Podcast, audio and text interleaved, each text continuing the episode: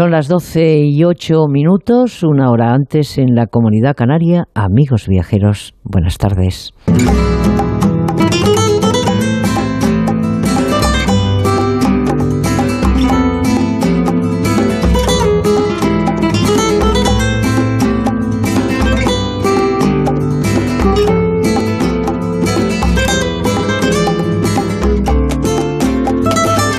Amigos, eh, dicen algunas voces que la buena marcha del turismo está evitando por el momento la recesión económica en nuestro país y permite avanzar que España tendrá un crecimiento importante este año de la recuperación post-pandemia. Esto en cualquier caso, en cualquier caso, eh, es una expectativa. La sucesión de perturbaciones de los últimos años ha llevado, sin embargo, a una situación de incertidumbre extraordinaria y frente a la lentitud en el despliegue del plan de recuperación, transformación y resiliencia. Tanto nombre para nada.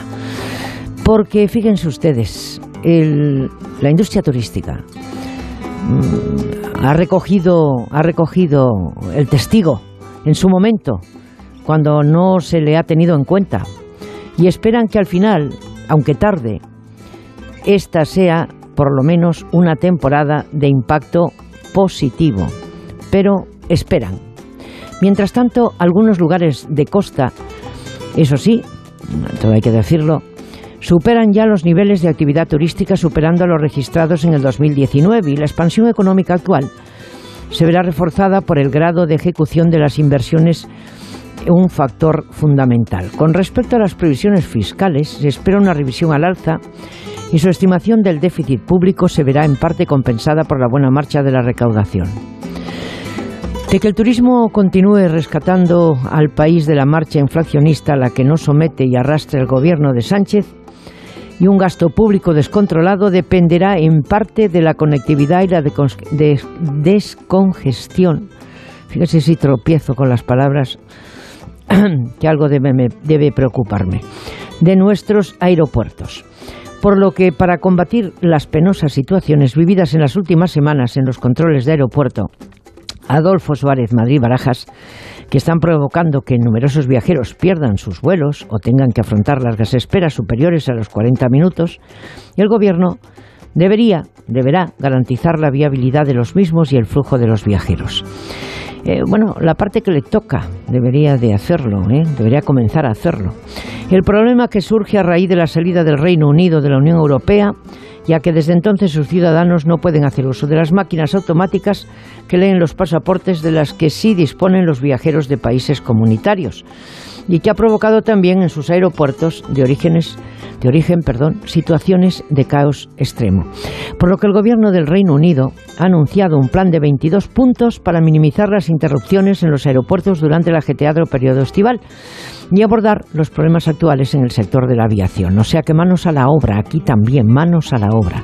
Un plan que influye una amnistía única en las reglas de franjas horarias de los aeropuertos, donde las aerolíneas tienen la oportunidad de devolver temporalmente estos slots en los aeropuertos y no pueden operarlos. Pero oigan, otra de las acciones contemplada en el plan recoge medidas para reducir el tiempo el tiempo que lleva contratar nuevo personal, incluido el cambio de la ley para permitir una mayor flexibilidad en las verificaciones de antecedentes y el lanzamiento de la campaña Generation Aviation, eh, como quieran, para promover el conocimiento de las profesiones que ofrece la industria de la aviación. En cualquier caso, de quien también depende la correcta y libre circulación de viajeros. Es el sector de las ferias y congresos, que si todo marcha como hasta ahora prevé lograr en el 23, bueno, de aquí al 23, los niveles prepandemia. Mm, Todas son previsiones, como podrán ver, así que creo que voy a parar de leer la editorial, porque las principales agrupaciones españolas, que suman 6.300 eventos con 14 millones de visitantes, han celebrado su primer congreso ya conjunto en Málaga y pese a la incertidumbre que genera el aumento de costes a causa de la inflación, que previsiblemente va a obligar al sector a reducir márgenes de negocio, vislumbran una recuperación total, pero estamos hablando de Málaga, oigan, la mejor ciudad gestionada al sur de Europa. Y por su lado, AENA pues, ha abierto un nuevo concurso público para seleccionar los operadores de los servicios de asistencia en tierra a terceros en la categoría de holding de rampa, con el que serán renovadas 41 licencias para 43 aeropuertos y los dos heliopuertos de su red por un periodo de siete años. En 2019 la cifra de negocio de estos servicios fue de 690 millones de euros y generaron 22.000 puestos de trabajo. Así que vayamos tomando nota, porque la Asociación de Empresas de Servicios de Asistencia en Tierra en Aeropuertos ya la ha tomado. Como ven, amigos, el turismo será la clave de la recuperación económica, caiga quien caiga, frente al descalabro inflacionista de políticas gubernamentales desmedidas y recortes energéticos provocados por gobiernos socialistas, reconvertidos en tiramos, en tiranos expansionistas que han traído la guerra hasta las puertas de Europa. Sin embargo, la pieza fundamental será una vez más la conectividad y el libre flujo de viajeros y mercancías. Oiga, pero yo conozco muchos socialistas, ¿eh? de los de siempre, de toda la vida, que están haciendo muy bien su trabajo y que sus conciudadanos se lo agradecen y colaboran con ellos. Suman, que los demás solo saben restar, solo suman para sus arcas. Supuestamente ¿Seremos capaces, esta es una pregunta, de gestionar nuevamente una Europa libre y unida?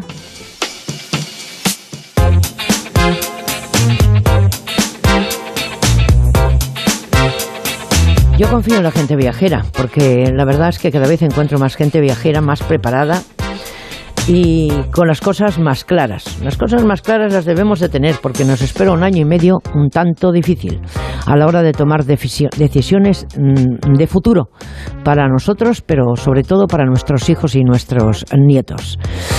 Desde primera hora tendremos con nosotros a Mariano López. Nos va a traer las noticias de actualidad turística positivas, porque Mariano se niega a dar malas noticias.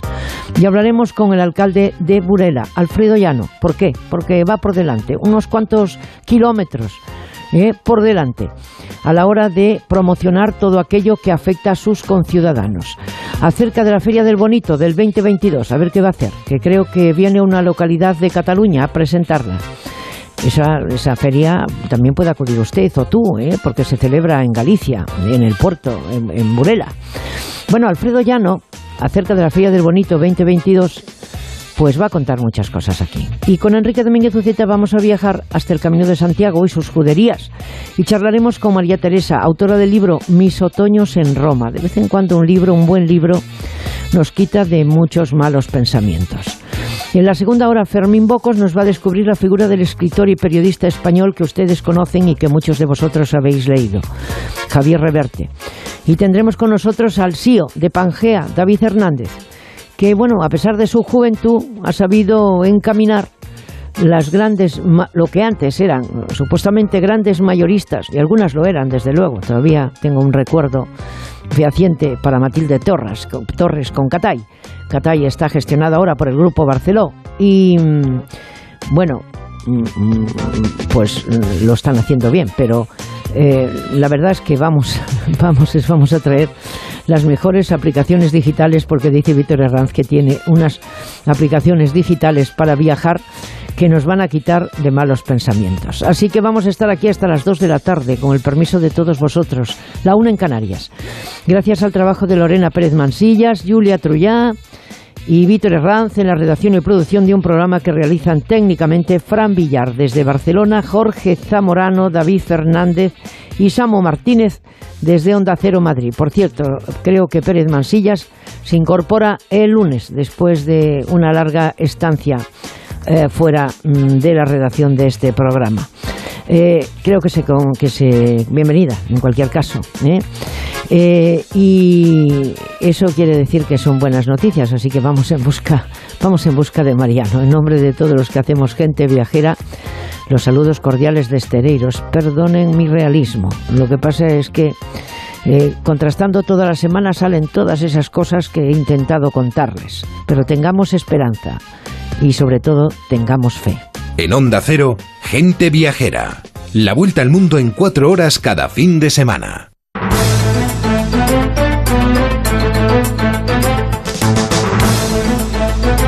Bueno amigos viajeros, es tiempo de repasar tranquilamente las informaciones turísticas más importantes de una semana en la que Celtour ha presentado la valoración turística empresarial del segundo trimestre y las perspectivas para el verano y el cierre de año, pero cada una en su justa medida y en su punto y en su momento. Mariano López, buenas tardes. No hay que, mezclar, no hay que mezclarlo todo. ¿eh? Muy buenas tardes, Esther. bueno, eh, destaca el furor viajero, eso está claro. Está claro porque ayer lo hemos visto eh, en la estación eh, en Madrid, eh, en la estación de, del AVE.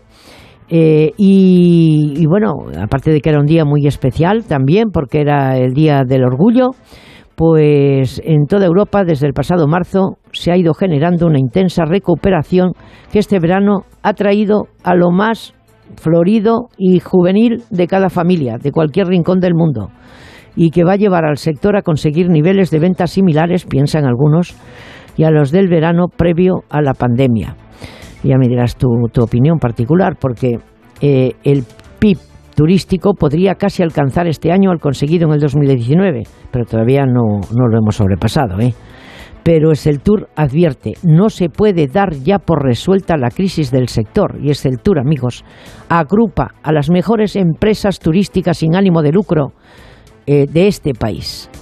O sea, que hablan en primera persona. Así que no se puede dar por resuelta la crisis del sector. La Alianza Empresarial pide al Gobierno medidas para afianzar la recuperación y la competitividad, entre ellas, con más insistencia, si cabe, un PERTE para el sector turístico. Mariano, ahí, ahí queda eso. Pues sí, como decías, un intenso e imprevisto furor viajero, dice Celtur, es el que motiva y explica el tirón de la demanda, la interna y la externa. Un notable repunte de la actividad turística que comenzó en marzo, en el caso de los destinos vacacionales, siguió en abril en el segmento de viajes de negocios y continúa ahora. Las encuestas realizadas por Esceltur revelan que los empresarios turísticos confían en que este verano conseguirán niveles de ventas similares a los previos a la pandemia. Incluso en algunos destinos esperan superar las ventas del verano de 2019. Son estimaciones y perspectivas que llevan a Tour a revisar al alza sus previsiones del PIB turístico de 2022. El sector podía alcanzar al cierre del año, según estas nuevas previsiones, casi 152.000 millones de euros, el 98% de los niveles que se alcanzaron en 2019. Pero atención, porque estas perspectivas, esta situación, advierte el Tour, no significa que se haya resuelto la crisis de las empresas del sector, que ahora, este verano, sí van a incrementar su facturación, sus ventas, pero no sus márgenes, su rentabilidad, dado el fuerte aumento de los costes, de, de muchos tipos de costes. Un problema para un sector que además va a sufrir a corto plazo, ya este verano ya está sufriendo múltiples problemas, reducciones de vuelos, colapsos en los aeropuertos, carencia de suministros, la inflación y que no puede llevar las buenas perspectivas que están acompañando a este verano, pues no las puede llevar al otoño, porque son muchas aún las incertidumbres. Y de ahí que el CELTUR pida al Gobierno que prolongue las ayudas financieras al turismo, que evite subir impuestos o crearlos, que impulse una nueva ley de vivienda para asegurar las normativas que regulan el fenómeno de las viviendas turísticas y, sobre todo, que conceda al turismo un proyecto estratégico para la recuperación y transformación económica, un PERTE, esas son las siglas en las que se acota esa expresión, un PERTE clamorosamente reclamado desde el sector que permita aprovechar desde la máxima colaboración público-privada la segunda tanda de fondos de Europa, los fondos Next Generation, una segunda tanda de 70.000 millones de euros a crédito, una, segunda tanda y una colaboración con el sector, con las empresas del sector, que permita conseguir, una dotación de fondos para el turismo acorde por fin con la importancia del sector que sigue siendo el más relevante para la economía, el turismo. Así te quería ver, compañero. ¿eh? Así te quería ver. Eh, con ese ímpetu, eh, porque hay que aprovechar los momentos, hay que pensar en el turismo y no solamente recoger los frutos que otros están trabajando y sufriendo. por otra parte, la cotización de la libra esterlina ha subido después de que Boris Johnson anunciase su dimisión como líder del Partido Conservador y primer ministro del Reino Unido. La apreciación de la libra es una buena noticia para el turismo británico hacia España, aunque en el horizonte empresas como Iberia se muestran más preocupadas por la evolución de la guerra de Ucrania o la recuperación de las cadenas de suministro. O sea que aquí estamos todos preocupados, menos el gobierno. la preocupación no, no, no nos deja de acompañar. Pero bueno, vamos con la, con la buena noticia, con la buena noticia que es la recuperación de la libra, una buena noticia para el sector. Los hoteleros habían manifestado en el último informe de la Confederación de Hoteles y Alojamientos Turísticos, la FEAT, habían manifestado su preocupación por el impacto que podía tener una depreciación de la moneda británica en el viaje de, los protagonistas del primer mercado hacia España y que la, la libra estaba cayendo de valor. Pero esta misma semana, tras el anuncio de dimisión de Boris Johnson, la revalorización de la libra pues ha despejado de momento una posible contracción de los viajes y del gasto de los turistas del Reino Unido. Y de los mercados monetarios nos llega también otra buena noticia, la paridad práctica entre el dólar y el euro, un factor de motivación del viaje para los turistas estadounidenses. España es el cuarto destino con mejor consideración para los viajeros de Estados Unidos según los informes de Tour España, que también recogen un dato llamativo y positivo. Un 18% de los viajeros estadounidenses considera a España su destino favorito. El mercado estadounidense se está recuperando a toda velocidad. En mayo el número de viajeros de Estados Unidos casi alcanzó al anotado en mayo de 2019. Este verano están operando 22 conexiones aéreas entre España y Estados Unidos, de las 24 que había en 2019. Las reservas están cerca del 80% de los valores de antes de la pandemia y todo apunta a que Estados Unidos va a ser el primer mercado lejano que puede recuperar las cifras de 2019 incluso este mismo verano. Las dudas acompañan a los escenarios después del verano. El presidente de Iberia, Javier Sánchez Prieto, ha declarado esta semana que Iberia recuperará en verano más del 90% de su, de su capacidad, siempre en relación al 2019. Pero ¿qué sucederá en el otoño? El turismo en otoño e invierno, ha dicho Sánchez Prieto, dependerá sobre todo de un solo factor, de la evolución de la guerra en Ucrania y de su impacto en los costes de la energía y en la recuperación de las cadenas de suministro a nivel mundial.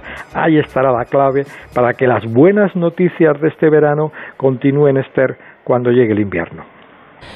Bueno, pues em, una de cal y una de arena, tú, ¿eh? o sea, en este caso. ¿eh? Por lo tanto, no son tan buenas noticias, no acabamos con tan buenas noticias como nos gustaría a ambos, ¿no? ¿Mm? Bueno, no, no, no efectivamente, pero... No efectivamente. ah, no, sí, a mí me gustaría efectivamente acabar, pero está claro que hay una preocupación, eh, una preocupación en, el, turismo y en otros sectores que no son el turismo, eh, se ha manifestado incluso de Tour España por los escenarios del otoño. ¿Y por qué los escenarios del otoño y no ahora? Bueno, pues ahí está claro que el impacto de los problemas en la energía, pues no van a ser lo mismo en Europa ahora que estamos con las temperaturas y el clima del verano, que cuando llegue el invierno y haya que tirar del gas, de, la electricidad, del petróleo de otra manera. Y habrá que ver qué es escenario si la guerra se prolonga. La guerra es, un mal mm, desde todos los puntos de vista y en todas las situaciones, pero es que además la prolongación de la guerra va a traer, entre otras trágicas consecuencias, bueno, pues un escenario que es el que se vislumbra de, eh, de, bueno, pues de, problemas, de problemas económicos en todos los órdenes, incluido el turismo. Ojalá, ojalá que, que la guerra se acabe cuanto antes, vamos cuanto antes y ojalá pudiera ser ya. Y, pues y, nos evitáramos ese triste, trágico, desastroso espectáculo para, para, para, la humanidad. Pues sí, señor, eso, eso es el, el buen deseo con el que cerramos este prisma turístico de actualidad hoy un poquito más preocupante de lo que deberíamos en las puertas del verano. Mariano, muchísimas gracias. Nos encontramos la próxima semana. La próxima semana, Esther. Feliz semana. Igualmente.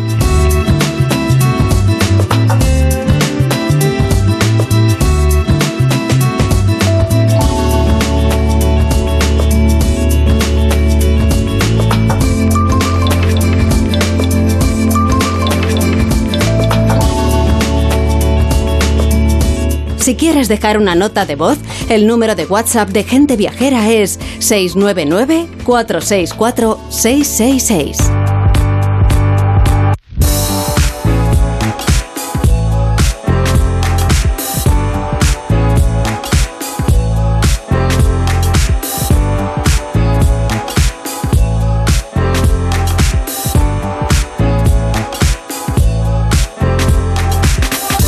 Bueno, queridos viajeros, hablemos de cosas bonitas. Eh, cada día queda menos para una de las ferias gastronómicas más importantes de España, así como se lo cuento. La Feria del Bonito que se celebrará el sábado 6 de agosto. Una fiesta para disfrutar y saborear el bonito en uno de sus principales puertos de pesca, el de Burela, en Lugo, en la provincia de Lugo, en la Mariña Lucense. Para conocer más sobre este acontecimiento gastronómico y sobre el precioso municipio gallego, está su alcalde, Alfredo Llanos, que no para de trabajar. Oiga, y tiene una gran dosis de, social en su corazón que le hace hacer las cosas, pues eso, con ganas y sin parar. Señor Llano, buenas tardes, un placer. Muy, buen, muy buenas tardes. Bueno, Pues, pues, aquí todo bien, pues, pues, no, pues no tan bien como nos gustaría. ¿eh? El, turismo, el turismo va a la tercera, intentaba a la tercera ir la vencida, pero hay que seguir trabajando en ello y por partes, porque los grandes empresarios, como usted bien sabe, que lo lleva todo muy de cerca y muy a mano, eh, pues se quejan y, necesitan, pues eh, necesitan ayuda para, para, para poder despegar de nuevo. Como decíamos aquí en este eh, preámbulo, el sábado 6 de agosto será la Feria del Bonito de Burela, la cual ya hace más de 35 años que se celebra, que no es poco. Habrán diversas actividades con el objetivo de reivindicar la historia marinera de ese pueblo, de esa cultura, de su gastronomía que forma parte de esa mariña lucense que son ni más ni menos que las Rías Altas gallegas. ¿Cómo será este año? Que creo que tiene usted una sorpresita. ¿Habrá alguna novedad respecto a los años anteriores? Bueno, pues lo primero que estamos muy contentos porque vamos a estrenar lo que es la categoría esta que nos dieron hace años, que la ganamos eh, trabajando muy duro, que fue la de interpretar que es una serie de interés turístico nacional y por mm. tanto es la primera vez que podemos ejercer como tal porque hasta ahora fue el, coronavirus nos fastidió y aquí estamos. Pero bueno, este año queremos que sea una edición especial.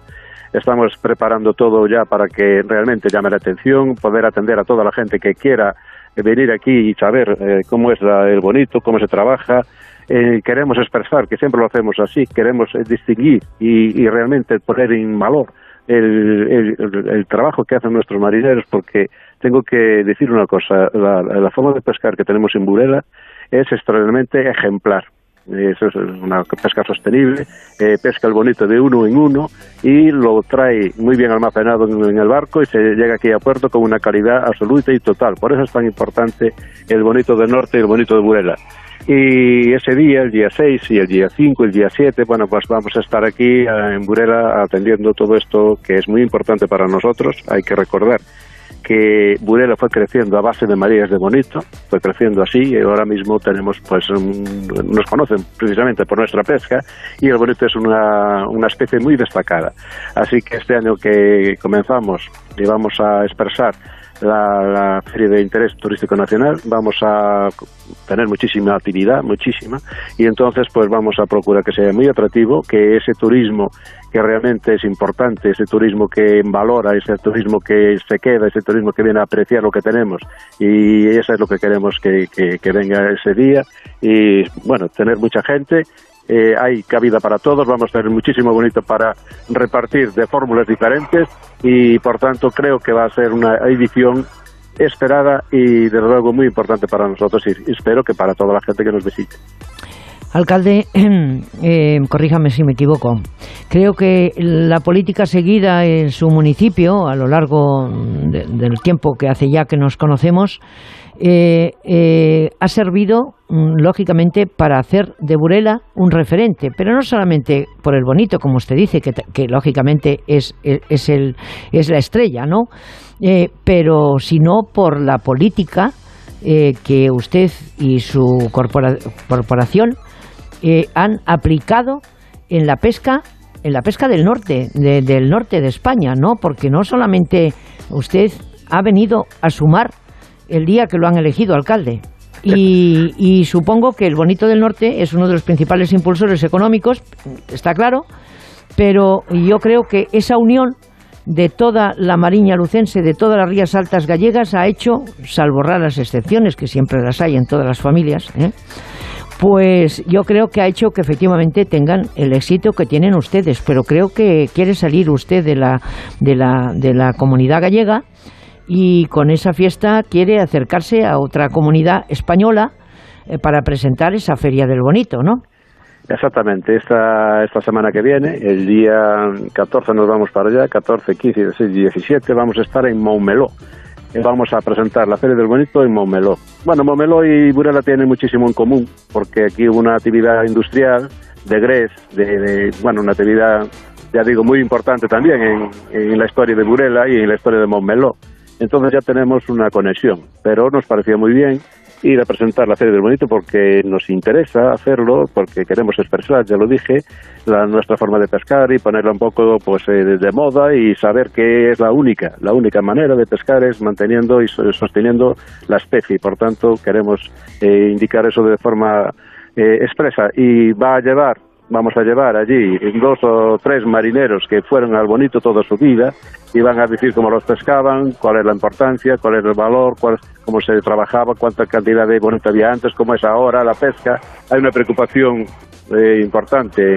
¿Y dónde lo va- de y perdón, ¿y dónde lo van a celebrar? y, y lo vamos a celebrar en Momeló, en el... Momeló, el- Momeló, Cataluña, todo hay que decirlo, Sí, oiga, porque si llega usted con este Bueno, con, con esta noticia, sí, sí. seguro que aportará también un poquito de unidad, ¿eh? ¿Vale? Es, es- es Momeló, Cataluña, lo vamos a hacer. Eh, ¿Qué es importante en Momeló? ¿Qué es lo que más llama la atención? El circuito que tienen allí para, para, para automovilismo, para Sin lugar a motociclismo, para dudas. todo. el- Vale, pues vamos a hacerlo allí. Vamos a hacerlo allí el, el, el, el- el viernes, el viernes, el viernes que viene. El 15, el 15, el día 15. Vamos a hacerlo a las 6 de la tarde. Casi no llego, en casi este- no llego a tiempo, ¿eh? Casi, casi, casi no llego a tiempo.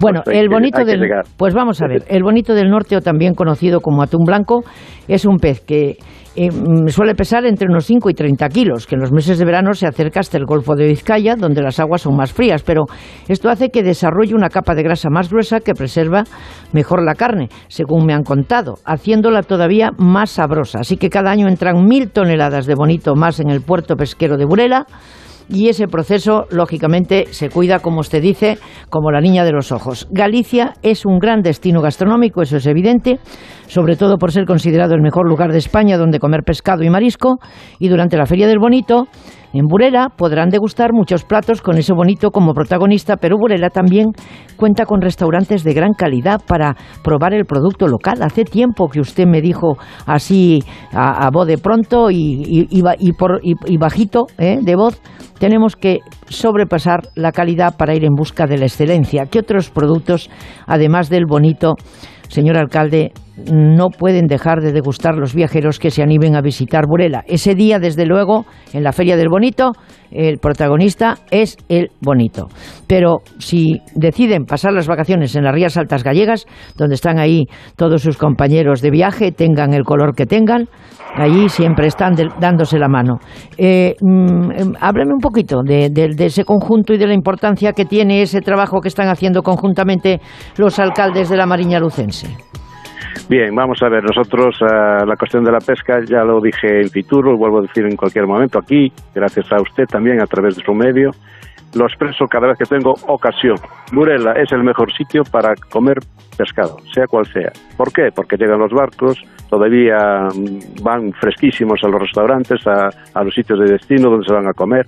Aquí trabajamos todos los días, subastamos aproximadamente de 100 a 116 especies diarios, o sea, 116. Aquí pescamos hilo, es muy conocido por el bonito, porque lógicamente tuvo muchísima importancia, sobre todo en los años 60, pero lo que es constante es la merluza, eh, bueno, todo, todo el pescado de bajura, de altura. Aquí, por tanto, ya digo, 116 especies que se subastan todos los días. Y todos los días se puede comer un pescado extraordinario, extraordinario, en nuestro ayuntamiento y en la Mariña en general. La Mariña es un destino, un geodestino extraordinario para venir también, porque combinamos todo. Tenemos, somos 16 ayuntamientos, los 16 componen una buena eh, capacidad de visita y realmente son, además los tenemos en paridad, tenemos ocho ayuntamientos que son del litoral y ocho ayuntamientos que son del interior. Combinan perfectamente y en cualquiera de ellos eh, se puede comer muy bien, se puede estar muy a gusto. No hay esa masificación. Tengo que distinguir una cuestión que es aquí se viene ahora- ahora mismo yo estuve por Burela dando una vuelta, ya están las playas eh, pues bastante abarrotadas de gente, porque lógicamente este año por el calor que hace por el sur vienen al norte porque así debe de ser. Aquí es donde tenemos ahora mismo una temperatura de 27, 28 grados y, y eso es muy bueno para que la gente se aproxime y esté muy a gusto. Pero quiero decir que la amarilla en general, Burela en particular, pero la amarilla en general, tiene unas condiciones extraordinarias para que la gente venga aquí, se sienta muy a gusto. Nosotros no sentimos que la gente cuando llega aquí nos, nos eh, va a estorbar, ni mucho menos, sino que la acoplamos ellas forman parte de nosotros y nosotros parte de ellas y por tanto esa es la, la, yo creo que la magia del turismo aquí en La Mariña que nadie se siente forastero nosotros no sentimos para nada que estamos invadidos ni, ni mucho menos sino que al contrario compartimos todo. Una, un, un, señor que venga cualquier día del año a Burela le van a dar un pincho cuando toma un vino. Pues ahora es exactamente igual es el tiempo de vacaciones pues no va a notar ninguna diferencia. Les vamos a, a dar el pincho y, y la gente de Burela va a recibir el pincho también. O sea que esa forma de entender la relación, esa forma de entender el servicio, yo creo que nos distingue, nos distingue muchísimo. Y además la Mariña eh, tiene todo, todo, todo eh, para que sea un atractivo, ya no solamente de venir a disfrutar solamente del turismo, sino el cultural, eh, artístico. O sea, tenemos muchísimo que ofrecer y realmente lo queremos hacer de la mejor manera posible, que es compartiendo con ellos pues esos días que vienen a visitar. Alcalde de Burela, Alfredo Llano. Burela es un atractivo turístico de la Feria del Bonito eh, porque es de interés turístico nacional y se puede celebrar, pero también todos esos municipios, uno por uno, hasta, hasta 16, como dice usted, eh, están sumando en el entorno, porque hay tiempo para todo, cuando uno elige unos días de descanso. Y eso es lo que más les une. La Mariña es también virtual, es un centro integral de turismo que permitirá acercar al visitante y tengo un tríptico en la mano que así lo pone.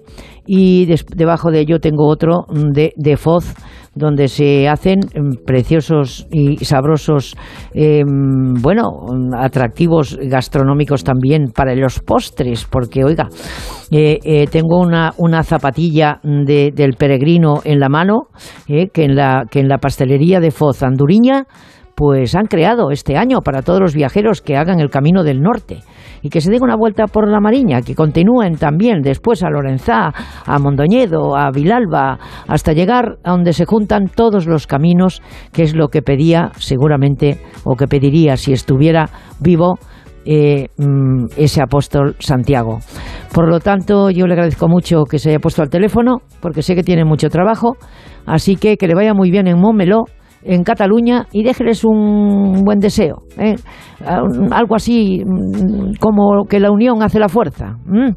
Y de esa manera, pues eh, estará hablando de esa política que usted eh, ha ejercido y que ha dado resultado, lógicamente, en su ayuntamiento. Así que felicidades por todo ese trabajo y, nada, vuelva usted cuando guste, ya me contará. Bueno, muchas gracias por todo y nada, que todo vaya muy bien. Esto, este medio que usted está ejerciendo, yo creo que es extraordinario para informar y para conversar y para motivar que la gente pues pueda tener en cuenta nuestra referencia clara de turismo. Así que eh, muchas gracias por, por llamar y ya saben, están todos invitados a la Mariña, están todos invitados a la Feria del Bonito del Burela el bonito de Burela, que viaja, es gente viajera, el bonito de Burela, y que viaja no solamente dentro de Galicia, no dentro de la Mariña, sino también eh, fuera de Galicia, si es necesario, como pasa este año, eh, a ese circuito de Montmeló en Cataluña, donde hay muchos gallegos que han llegado a Cataluña y muchos catalanes que han llegado y siguen llegando a Galicia. Por lo tanto, por eso abogamos en este programa los últimos 33 años, amigos. Vamos a continuar. En Onda Cero, gente viajera, Estereiros. Hay una Almería en ti, la de paisajes singulares y playas salvajes, la de aguas cristalinas y cielos estrellados, la de arenas desérticas y naturaleza inédita. Auténtica, única, inesperada. Busques lo que busques, siempre encontrarás una Almería en ti. La tuya. Costa de Almería y Diputación de Almería. Hola, bienvenidos a la Costa Blanca. Gracias por elegir de nuevo la provincia de Alicante para disfrutar de vuestras vacaciones. Bienvenidos al sol, a las playas, a la gastronomía, a las fiestas y a la cultura de una tierra única.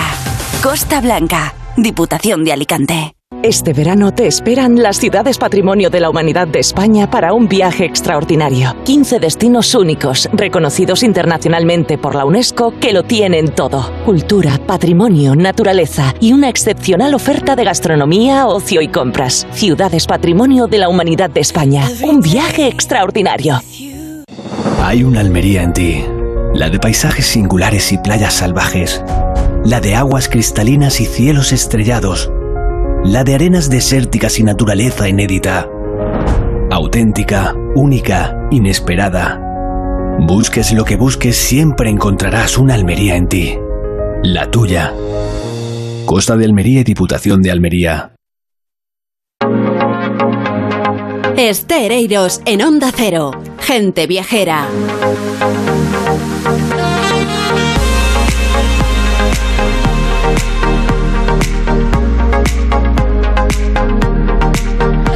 Bueno, nuestros domingos de lujo nos van a llevar hasta el Camino de Santiago en Navarra y algunas poblaciones cercanas que tienen una cosa en común y es que conservan antiguas juderías en esa zona tan bonita en la que coinciden Navarra, Aragón y La Rioja. Un viaje que nos va a contar Enrique Domínguez Uceta a continuación, todavía saboreando esa zapatilla de la pastelería anduriña de Foz ¿eh? que nos hemos traído en el último viaje que hemos hecho por las rías eh, altas gallegas. Buenas pues tardes. sí, Esther, muy, buenas tardes. Yo ya me he acabado la mía, ¿eh? La verdad que la estaba, tuya, ¿eh? estaba muy rica, sí. Ha, durado, ha durado poco. Bueno, pues nada, Bueno, la pues- creatividad y la unidad, ya sabes tú que yo siempre mantengo que es la que hace que las cosas funcionan. Así que ahí eh, esa pareja estupenda que nos vino a saludar de la pastelería, los propietarios de la pastelería anduriña, pues nos han traído eh, pues, pues esa, esa zapatilla de, de- de- de un peregrino, preciosa y sabrosa. Y, y estas cosas hay que decirlas, ¿eh? porque bueno, con, con- esto no, no es como si fuéramos a abrir una cuenta en Suiza, no, no, la abrimos en el corazón y en el sabor de la gente viajera que, que, viaje en este verano o en cualquier momento del año eh, por la Mariña Lucense, por las Rías Altas. Cuéntame un poquito esas juderías, cómo están distribuidas y un poquito qué es lo que recomiendas de cada uno de esos tres lugares, destinos turísticos por los que viajamos a lo largo de los 12 años del año. Eh, este programa, bueno, de vez en cuando, eh, una vez uno y otra vez otro. Así andamos. Bueno, a Navarra hace tiempo que no vamos. ¿eh? Bueno, pues yo lo que quería proponer era un viaje precioso por tierras vecinas de Aragón, de Navarra y de La Rioja en busca de las juderías que surgieron en la zona eh, cerca y sobre el Camino de Santiago. Esas juderías es lo que queda de los barrios en que vivían los judíos, de acuerdo con sus propias costumbres y religión, dentro de pueblos maravillosos que hoy merecen la visita y que justifican el viaje por su extraordinario valor monumental. En, en esas juderías vivían agrupados dentro de poblaciones donde la mayoría eh, de la gente que vivía en el pueblo pues eran musulmanes o cristianos y, y esas juderías pues las tuvieron que abandonar cuando fueron expulsados de España por los reyes católicos en 1492, aunque en Navarra no fueron expulsados realmente hasta seis años más tarde. Pero bueno, finalmente dejaron sus casas, dejaron sus propiedades en nuestro país y se convirtieron en sefardíes viviendo fuera de Sefarad, que era la península ibérica arabizada y luego cristianizada, y, y se fueron a vivir pues al Mediterráneo oriental, al norte de África, a otros sitios también, pero aquí no se ha perdido su memoria, porque quedan esos barrios, quedan documentos, quedan obras literarias, mm, eh, queda cocina también y edificios reconocibles. No hay que olvidar que muchos judíos se convirtieron al cristianismo y se quedaron aquí manteniendo algunas de sus costumbres que hoy ya pues forman parte de las culturas locales de estos lugares. Oye, y para recuperar la memoria de los judíos en la España medieval, creo que se creó eh, esa red de juderías de España, ¿no? Que estábamos deseando comentar eh, esos caminos de Sefarad, ¿no? Pues sí, una iniciativa muy interesante, no solamente por su relación con la memoria de los judíos en la península en tiempos medievales, también porque eh, nos ayuda a conocer la compleja realidad histórica de nuestro país antes de la expulsión de los judíos, cuando la convivencia de reinos y de religiones pues tenía aspectos muy complejos. No todo fue guerra entre musulmanes y cristianos, muchas veces cooperaban, ni todo fueron persecuciones, porque los judíos ayudaban también a los reyes a gobernar en ambos bandos, tanto en el bando de los musulmanes o en tierras eh, gobernadas por musulmanes como por cristianos. Por eso, bueno, por eso yo creo que nos vamos a ir de viaje para aprender de este tema, pero disfrutando de ciudades maravillosas, eh, cercanas entre sí, cada una con su judería, repartidas en esas comunidades de Aragón, de Navarra y de La Rioja. Y si te parece, Esther, empezamos por Tarazona, que es un pueblo de Zaragoza espectacular, está elevado junto al cauce del río Keiles, está muy cerca del Moncayo y a 7 kilómetros de Navarra. Tiene en lo más alto un impresionante palacio episcopal junto a la iglesia de la Magdalena y desde allí pues se tiene una vista estupenda de la ciudad con una catedral descomunal que hay que visitar sin duda alguna. Eh, desde allí se ve también una plaza de toros vieja, octogonal, fíjate que la de Almadén era hexagonal, pues esta es octogonal, formada por viviendas también, pero la joya es el ayuntamiento que tiene un friso de relieves renacentistas en la fachada muy bonito. Y a su espalda justamente se encuentran las calles de la judería, calles estrechas, empinadas, sombreadas, con casitas sencillas de ladrillo, esas calles Rúa Alta y Rúa Baja de Becker, sobre las que se levanta un precioso friso de casas colgadas eh, que realmente pues justifica la visita. Vale muchísimo la pena ir hasta Tarazona, pero si quieres ver otra gran judería, pues te tienes que ir hasta Tudela. Ah, pues, pues, pues, pues me voy para Tudela, ¿no? Y, con, y, con eso cambias de comunidad, porque Tudela es Navarra, en La Vega, como sabe la gente viajera, y a orillas del río Ebro. Bueno, sí, y a solamente media hora en coche, por eso yo creo que es un viaje muy, muy cómodo y muy rico, en un lugar precioso. Eh, Tudela está donde mm, el río Ebro traza una elegante curva rodeada de huertos y lo mejor es empezar la visita subiendo al cerro de Santa Bárbara, desde donde se ve ese paisaje de las huertas y se ve también la ciudad a sus pies y la judería Betula que existía ya con los musulmanes antes de que aquello fuera cristiano. Y, bueno, pues con ella tenemos la memoria de una ciudad de eruditos de origen judío que eran gente bastante culta.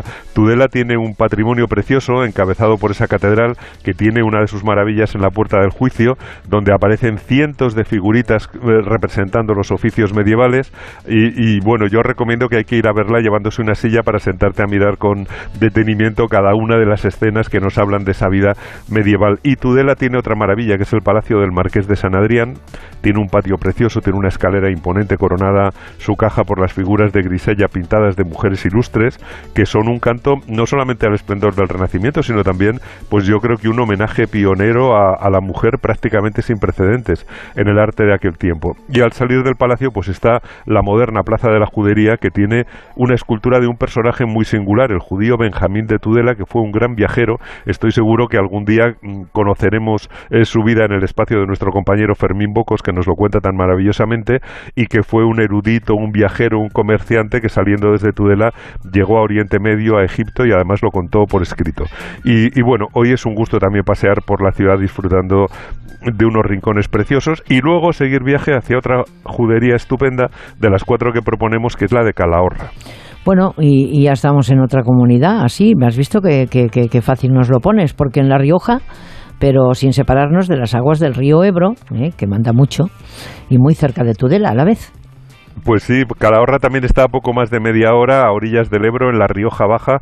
Es una ciudad que fundaron los romanos hace ya 2040 años, donde hay judíos desde el siglo III. Fíjate que realmente la presencia de los judíos en esta zona pues viene desde tan antiguo, incluso desde tiempos de los romanos, y luego, como decíamos, pues muchos se instalaron cuando estaba ese territorio en manos de los musulmanes. Pero bueno, los judíos allí tuvieron mucha importancia entre los siglos XI al XIV y tiene quizá el mejor paseo por, por una de las cuatro juderías que ocupaba la parte alta de la ciudad con esas calles que asociamos con las juderías, encuestas retorcidas, humildes, con nombres como eh, eh, la calle de Desastres, al fin y al cabo representando los oficios que realizaban los judíos, que eran artesanos, trabajaban la plata, también hacían calzado, trabajaban con las pieles en las curtidurías, pero también sabían mucho de medicina y de administración, por eso eran tan influyentes en las finanzas y en el gobierno. Pero para terminar este este recorrido de cuatro juderías cercanas, pues tenemos que irnos a Estella. Pues vayámonos a Estella, que está en Navarra y que forma parte del Camino de Santiago. Es una de las etapas más bonitas del Camino francés, todo hay que decirlo. Bueno, pues sí, Estella es una de las mejores entre las 22, 22 ciudades que están incluidas en el repertorio de los caminos de Sefarad, de la red de juderías, que están repartidas por toda España, eh, y que cuando esos judíos vivían aquí era un conjunto de reinos, España quiero decir, era un conjunto de reinos independientes con límites, por cierto, muy movibles. Y en Estella pues se pueden ver juntas las marcas que indican que estás realizando el Camino de Santiago y las que indican que estás en uno de los caminos de Sefarad. Es, es una circunstancia interesante. Y es una ciudad preciosa, espléndida prueba de que el Camino de Santiago, por el camino entraron la cultura, el arte y el comercio, y en todo eso pues los judíos tenían enorme presencia. Mm, Estella está en un meandro del río Ega, entre montañas, el sitio es precioso, y en el siglo XV se conocía como Estella la Bella, una hermosísima ciudad románica con el Palacio de los Reyes de Navarra, que es el mejor edificio del románico civil navarro. Tiene también una mm, emocionante calle de las tiendas donde estaban las curtidurías de los judíos. Eh, ahora tiene algunas casas y palacios medievales y guarda también un trozo de la muralla de la judería nueva. Y, y cuenta con un agradable paseo a orillas del río Ega con un puente medieval de estos con, con arco apuntado y una iglesia del Santo Sepulcro con una riquísima portada de esas que hacían para que fueran una especie de gran anuncio de lo que contenían los templos de la historia sagrada. La verdad es que Estella es espectacular y con ella pues completamos estas cuatro juderías de Aragón, de La Rioja y de Navarra separadas por media hora más o menos de trayecto en coche cada una que se reparten entre el río Ebro y el Camino de Santiago y que yo creo que forman un menú cultural muy suculento en tierras, por cierto, que siguen haciendo buenísimos vinos y, y, y donde crecen maravillosas verduras. Y hay que decir, por cierto, que un cocinero, Javier Zafra, ha detectado las huellas de la gastronomía sefardí en nuestros platos actuales, las ha publicado en un libro estupendo que se llama Sabores de Sefarad, muy interesante, y, y la verdad es que la mezcla de cultura y de gastronomía en esta ruta pues, pues es verdaderamente de cinco estrellas. Pues de cinco estrellas teníamos que hablar, claro, porque estamos hablando de, de, de, destinos de lujo, ¿no? Un viaje muy apropiado para los domingos de lujo que nos trae cada semana Enrique Domínguez Uceta, cargados de historia, en este caso también de patrimonio, donde coinciden esos caminos del Sefarat y el de Santiago, que este año es máximo protagonista del turismo en España, Camino de Galicia. Así que nada, que voy a recomendar ahora el Isla Mauricio, eh, de la mano de Enrique Domínguez Uceta, en la revista National Geographic y me acordaré de llevársela la semana que viene hasta Torrevieja, hasta, hasta Alicante. ¿eh? Así que Enrique, un abrazo, feliz semana. Pues nada, un abrazo, muchas gracias Esther, hasta la próxima semana en Torrevieja.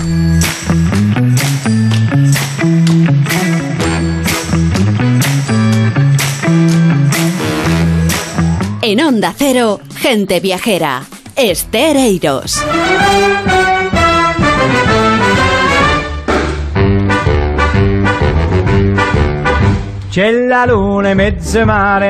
Bueno, amigos viajeros, dicen que todos los caminos llevan a Roma, será verdad o no, pero es ciudad de peregrinaje en cualquier caso, religioso y cultural por excelencia. Lo que no todos dicen es que algunos de esos caminos llegan a la ciudad eterna a través de la vía Apia Antic Antica.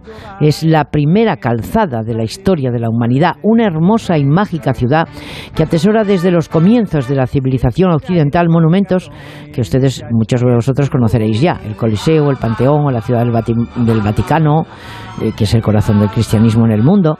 María Teresa Álvarez es periodista y escritora española y mm, en vez de contarlo nosotros, mejor nos lo cuenta ella, por eso le hacemos esta llamada así rápida, ¿no?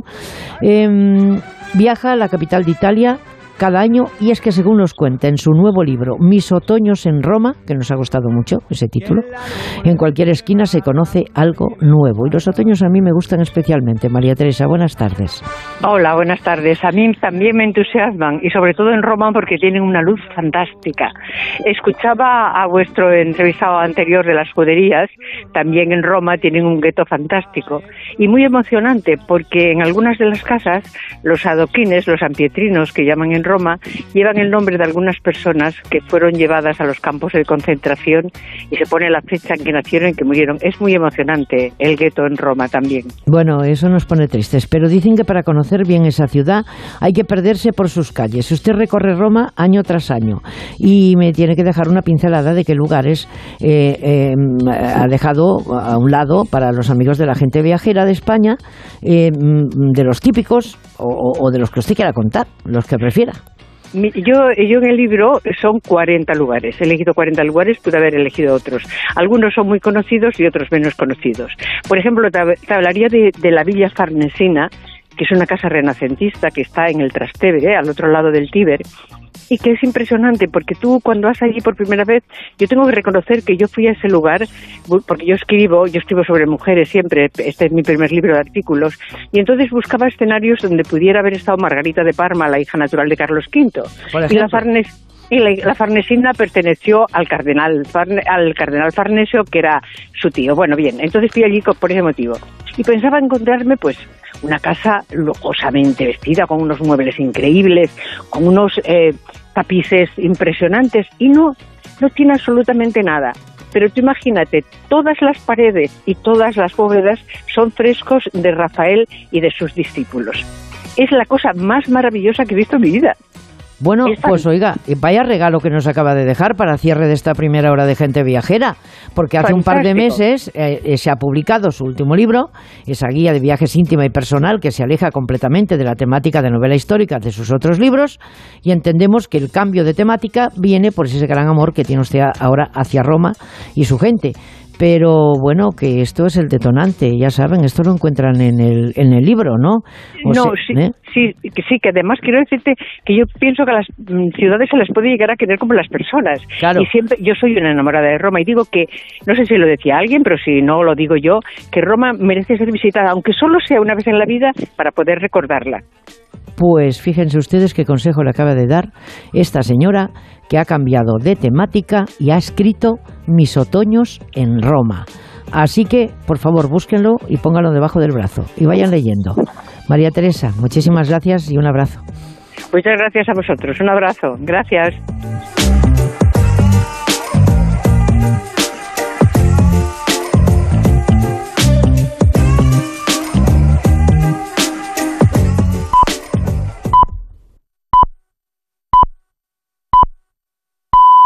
Es la una, mediodía en Canarias.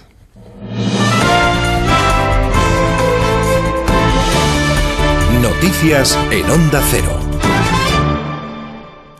¿Qué tal? Buenas tardes. Está en estos momentos celebrándose el homenaje de Estado a las víctimas de ETA en Ermua, en el día en que se cumplen 25 años del secuestro y posterior asesinato de Miguel Ángel Blanco, que conmocionó a la sociedad española. El acto transcurre en el polideportivo que lleva su nombre y allí está nuestro compañero Juan Carlos de Julián. Buenas tardes. Buenas tardes. Emotivo homenaje de Estado el que acoge el Polideportivo de Ermua, que lleva el nombre del edil asesinado por ETA hace 25 años. Tras la llegada de las autoridades con el rey Felipe VI a la cabeza, se ha interpretado un aurrescu, un baile típico vasco. Se ha emitido un vídeo sobre la historia de terror de ETA para dar paso posteriormente a las intervenciones. Lo está haciendo a esta hora el alcalde de Ermua, el socialista Juan Carlos Abascal, quien luego va a invitar a los componentes de la Corporación Municipal de Ermua del año 97 a subir al escenario. Marimar Blanco lo hará en representación de su hermano Miguel Ángel. exitosa desde la unidad y el consenso que marcó el principio del fin de ETA y logró convertir a las víctimas en verdaderos referentes morales para toda una sociedad. Escuchamos en directo a la hermana del concejal, a Marimar. El acto está presidido por el rey Felipe VI y el presidente Pedro Sánchez, que han sido recibidos por el endacari Íñigo Urcullu. ¿Cómo ha sido esa llegada del rey Felipe VI? Enviado especial a Ermo, a Paco Paniagua. Buenas tardes. Pues sí, la llegada del rey se ha producido, se han producido vivas al rey y también a la Constitución y a las fuerzas de seguridad del Estado. Eh, como decíais, el rey ha sido recibido por el presidente del Gobierno, Pedro Sánchez, por la presidenta del Congreso, Marichel Batet, y también por el Dendacari Íñigo Urcullu. Nada más entrar en el polideportivo Miguel Ángel Blanco, el rey se ha dirigido directamente a saludar a su hermana, Marimar Blanco, que se encuentra aquí con su marido y con sus dos hijas y que está interviniendo todavía en el encuentro que va a tener lugar también el rey con familiares de víctimas eh, del terrorismo. Estarán también los hermanos del peluquero asesinado por ETA en 1980, Sotero Mazo, re- y también va a estar su hermana Regina. Y segundo, él era vecino de aquí de, de Ermua. Por eso, el homenaje exterior, también en el monumento al que hay en las víctimas, eh, se va a hacer también para este peluquero y para Miguel Ángel Blanco, eh, donde la corporación de 1997 y la actual y el rey van a ir depositando rosas en su recuerdo. El rey se encuentra sentado en la primera fila de este polideportivo municipal, eh, justo escuchando ahora las intervenciones de, de, Blanco en este momento y recordar también que aquí nació el espíritu de Hermoa se ha recordado en este acto que salió de esa corporación municipal precisamente y Marimar Blanco ha recordado también, ha recogido esa escultura de Carlos Ibarrola que recuerda este asesinato y este homenaje. En el acto están presentes el presidente del Partido Popular, Núñez Feijó, pero no hay ninguna representación ni de Vox ni de Podemos. Frente a las diferentes posturas en los distintos partidos respecto a la herencia Berchale y Bildu, el presidente del Partido Nacionalista Vasco ha reivindicado a su llegada al acto que el espíritu de Hermoa es de unión. Hemos venido a un acto, han pasado 25 años y creo que tenemos que tener generosidad y altura de miras para saber lo que pasó hace 25 años, eh, lo que nos unió entonces y lo que nos debe unir ahora. Desde luego no separarnos, yo no he venido a separar. Y en Madrid hoy termina el festival Mad Cool, una de las citas más internacionales de la música, por el que han pasado más de 100 artistas desde el miércoles. La última edición contó con 200.000 asistentes, cifra que se espera se supere este año. Carmen Carrascal, hoy actúa Nati Peluso. El Mad Cool pone hoy el broche final a esta séptima edición que no se realizaba desde la pandemia. El festival es de los más importantes realizados en España y se ubica en IFEMA. En sus 100.000 metros cuadrados se ha podido disfrutar desde el miércoles de unos días frenéticos con diferentes grupos, pero hoy queda el colofón final grandes artistas como Nati Peluso, La Moda o Nato War. Los asistentes podrán disfrutar de las últimas actuaciones hasta las doce y media de la noche, que cerrará sus puertas hasta el año que viene. Información deportiva con Asier Gómez. La selección prepara su segundo partido en la Eurocopa Femenina ante Alemania del martes, mientras la selección sub-19 se hizo con el título continental al remontar a Noruega por 2 a 1. La centrocampista Ariadna Mingueza nos da lo que es para ella el secreto de su éxito en el torneo. Yo creo que la clave ha sido el equipo que hemos hecho. No recuerdo nunca haber hecho un equipo tan, tan, tan bueno. Eh, ha sido muy sano y yo creo que ha sido la clave de, de poder remontar todos los partidos. Movimiento en la ciudad condal. El aún futbolista del Fútbol Club Barcelona Trincao ya está en Lisboa para cerrar su fichaje por el Sporting de Portugal. Se espera que en las próximas horas se confirme la renovación de Dembélé y en el mercado internacional parece definitivo el pase del atacante Sterling del Manchester City al Chelsea por unos 48 millones de euros. Desde las 3 en Radio Estadio, Gran Premio de Austria. Carlos Sainz partirá tercero, Verstappen desde la pole y Alonso saldrá desde el fondo de la parrilla. Y en tenis, final del torneo de Wimbledon este mediodía entre Novak Djokovic y Nick Kyrgios supondrá la primera final de Grand Slam para el tenista australiano. Y en el turno novena etapa entre Errol y Chatel con Pogachar líder. Hasta aquí la información. Les esperamos a las 2 con Yolanda Viladecans en Noticias Fin de Semana. Allí conoceremos todo lo que ha dado de sí este acto institucional en honor a Miguel Ángel Blanco. Se quedan ahora con gente viajera y estereiros. Como el perro y el gato. Carlos, ¿los gatos se enfadan o lo, por qué los animales comen plantas? En la terraza han decidido hacer sus cacas. ¿Qué podemos Carlos Rodríguez resuelve todas tus dudas sobre tu mascota. Si hay conflicto, lo que no debes hacer es que estén juntos. no debemos de dar nunca ningún alimento que tenga proteína animal cruda. Que el perro se coma las cacas de un gato es desgraciadamente habitual. Como el perro y el gato. Sábados a las 3 de la tarde, domingos a las 2 y media y siempre que quieras en la app y en la web de Onda Cero. Patrocinado por Menforsan, los especialistas en cuidados, higiene y cosmética natural para las mascotas. Te mereces esta radio. Onda Cero, tu radio. O sea que si me voy de vacaciones puedo ver la casa cuando quiera. Es que irme y dejarla vacía. Puedes irte tranquila, ya está todo instalado. Con el móvil puedes ver la casa en todo momento, solo tienes que pulsar aquí. Además, si alguien intentara entrar, lo detectamos antes. Mira, fíjate, hay sensores de puertas y ventanas, y la cámara de fuera también nos avisaría. Y si hace falta, podemos enviar a uno de nuestros vigilantes. Este verano, protege tu hogar frente a robos y ocupaciones con la alarma de Securitas Direct. Llama ahora al 900-272-272. Hay una Almería en ti, la de playas vírgenes y arena dorada, la de naturaleza salvaje y paisajes enigmáticos, la monumental y la de cine, la de sabores únicos y tradiciones irrepetibles, auténtica, única, inesperada. Busques lo que busques, siempre encontrarás una Almería en ti, la tuya. Costa de Almería y Diputación de Almería. El nuevo fenómeno que triunfa en España. Es que hay algo entre aquí y tú. Hermanos, mañana y el martes a las 11 menos cuarto de la noche en Antena 3.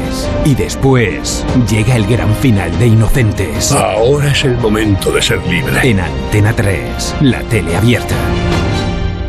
Digestiones pesadas. Toma Sistema Alfa. Sistema Alfa contiene aloe vera y vitamina C que regula el tránsito intestinal. Te sentirás mejor. Sistema Alfa. Consulta a tu farmacéutico o dietista. ¿Qué harías con 100.000 euros? ¿Retomar ese proyecto inacabado? Participa en el sorteo formando verbos con re con los envases de Aquarius. Descúbrelo en somosdeaquarius.es. La salud es indispensable en nuestras vidas. Una buena salud bucal se refleja en la salud general. Por eso el primer paso es la prevención con Vitis, porque tu boca es única. Protege y cuídala con la gama de cepillos, pastas y colutorios con CPC de Vitis, que se adapte mejor a tus necesidades. De venta en farmacias y para farmacias. Vitis, más que una boca, es salud. Tengo esclerosis múltiple. Ahora convivo con la incertidumbre. Pueden fallarme las piernas, la vista, el habla, la fuerza. Eso no lo sé, pero tengo una certeza. No estoy sola. El día 10 de julio, mójate por la esclerosis múltiple. Pierdo las llaves, el teléfono, las gafas. ¿Qué memoria? Toma de Memory. De Memory contribuye al rendimiento intelectual normal. Recuerda de memoria, de Memory. Y ahora también de Memory Senior de Pharma OTC. ¡Ven! ¡Métete debajo de mi paraguas! Siempre hay alguien que cuida de ti. En Autocontrol, anunciantes, agencias y medios, llevamos 25 años trabajando por una publicidad responsable. Campaña financiada por el Programa de Consumidores 2014-2020 de la Unión Europea. O sea que si me voy de vacaciones puedo ver la casa cuando quiera. Es que irme y dejarla vacía. Puedes irte tranquila, ya está todo instalado. Con el móvil puedes ver la casa en todo momento, solo tienes que pulsar aquí. Además, si alguien intentara entrar, lo detectamos antes. Mira, fíjate, hay sensores de puertas y ventanas, y la cámara de fuera también nos avisaría. Y si hace falta, podemos enviar a uno de nuestros vigilantes.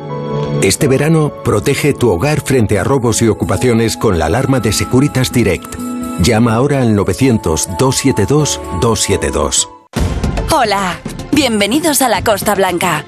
Gracias por elegir de nuevo la provincia de Alicante para disfrutar de vuestras vacaciones. Bienvenidos al sol, a las playas, a la gastronomía, a las fiestas y a la cultura de una tierra única. Costa Blanca, Diputación de Alicante.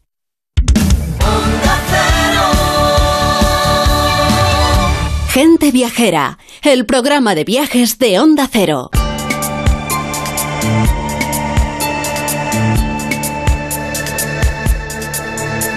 Bien, y vamos a seguir hablando de viajes ahora en, este espacio que sabemos que le gusta a muchos de vosotros, a muchos de ustedes, eh, firmado por Fermín Bocos, eh, Viajeros sin billete de vuelta.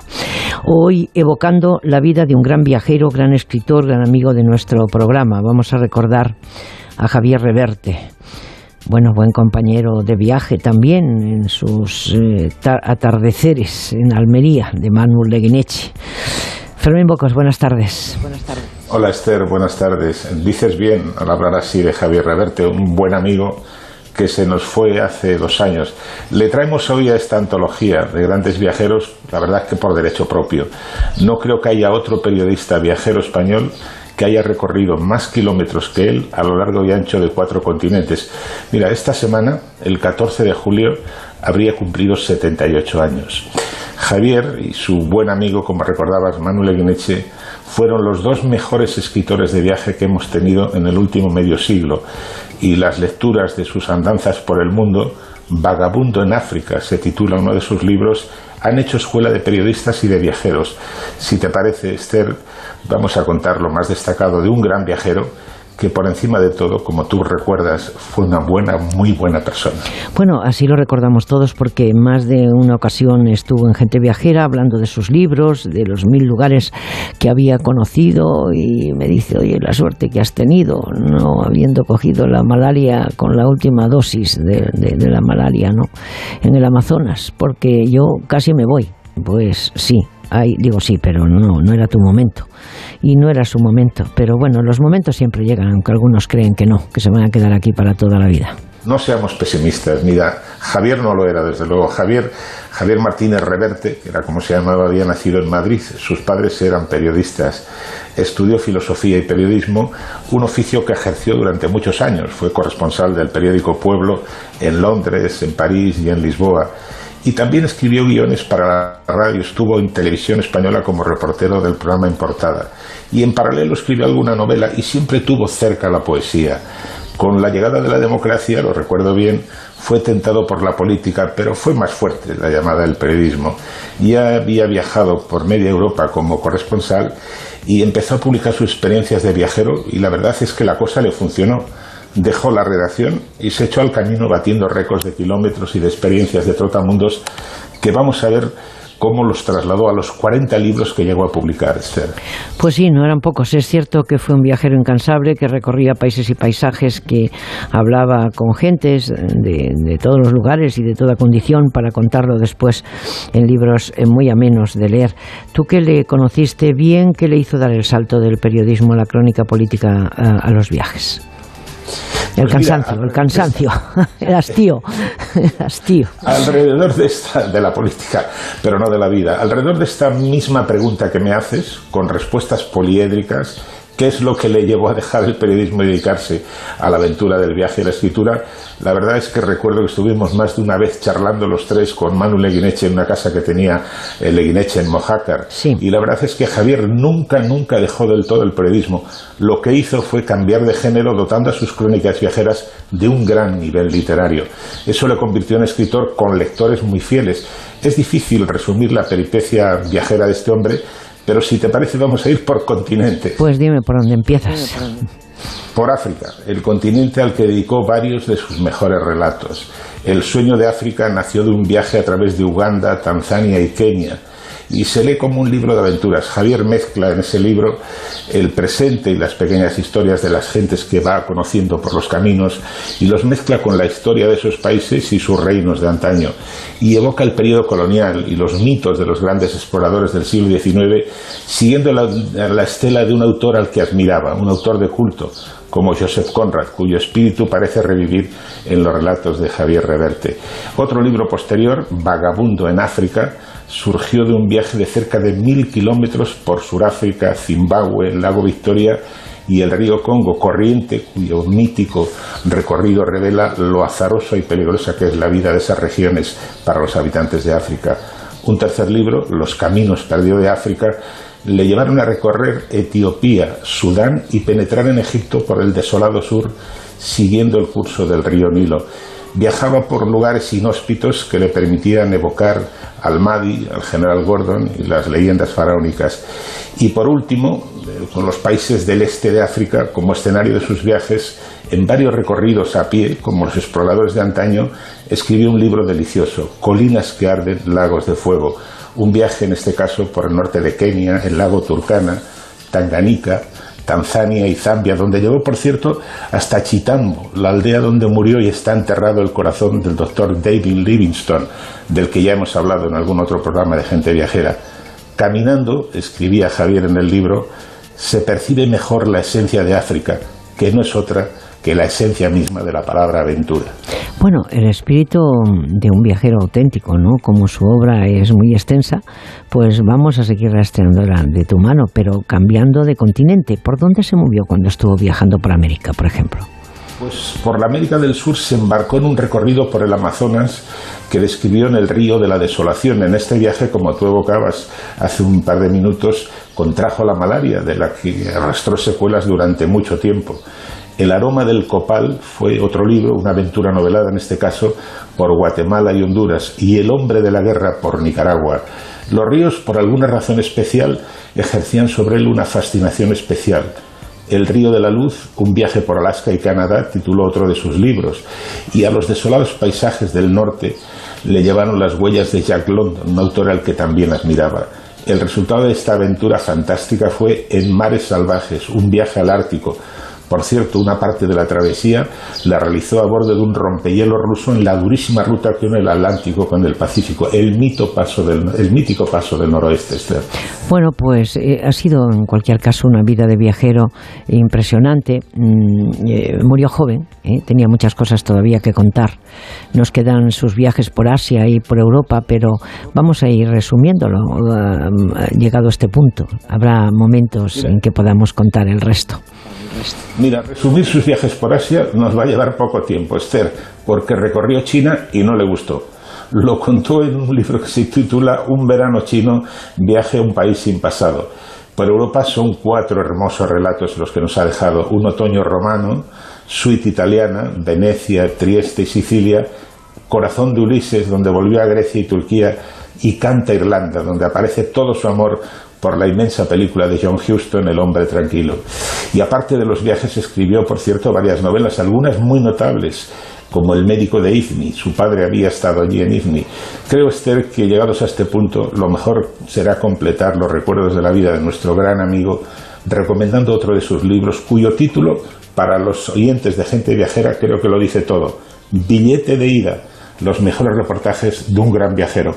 Lo que fue nuestro admirado amigo, que esta semana que viene, como te decía, el 14 de julio, habría cumplido 78 años. Bueno, billete de ida. Para el caso es como una premonición, en su caso, ¿no? Porque billete de ida, porque no? Y de vuelta. Pero estamos hablando de aquellos que no pensaban en la vuelta y tampoco sabían si iban a volver. O para el caso, sin billete de vuelta, Javier Reverte, un gran viajero, un buen amigo de gente viajera, de la gente viajera de España y más allá de nuestras fronteras. Porque era un hombre tranquilo y se rodeaba de buena gente. Por lo tanto, es importante. Dime con quién andas y te diré quién eres. Señor Bocos, muchísimas gracias. Que podamos hablar algún día de, sus viajes por el mundo, que usted los tiene muy escondidos. ¿eh? Bueno, muy, muy, muy, muy no, porque Grecia la lleva, la lleva de, mochila, eh, sobre todo Grecia, ¿no? Mm, y, ¿eh? Digo que lo mejor a veces para esconder algo es publicar un libro. Publicar un libro. Bueno, pues entonces iremos viendo esos billetes que hace, esos, perdón, esos, esos viajes que hace Fermín Bocos, eh, que sí que llevan billete de vuelta y que lo lleven por muchos años. Muchísimas gracias y nos encontramos la próxima semana, si te apetece. Si Dios quiere, un abrazo para todos los oyentes de Gente Viajera. En Onda Cero, gente viajera. Estereiros.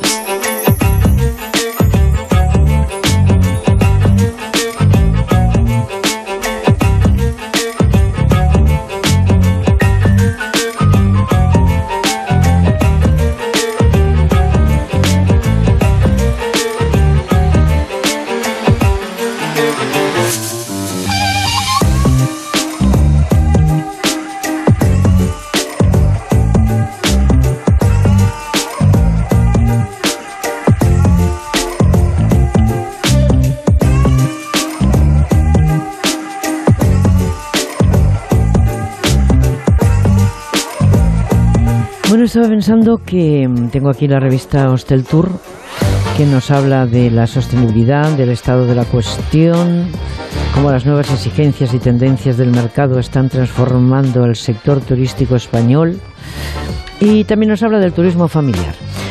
Pero ahora tenemos un invitado que nos va a hablar del turismo del, del turismo premium, del turismo de autor a la hora de planear un viaje hay que tener en cuenta muchas cosas como el trayecto hasta nuestro destino, donde nos vamos a alojar, qué lugares son más interesantes para visitar, cómo desplazarnos por allí. A día de hoy son muchas las agencias que te ofrecen packs de viajes, pero no todas una experiencia tan personalizada como lo que ofrece Pangea. Eh, para conocer cómo funcionan estos viajes y mucho más hoy, pues nadie mejor que David Hernández, que es CEO de Pangea, muy buenas tardes, señor Hernández. Un placer volver a charlar con usted.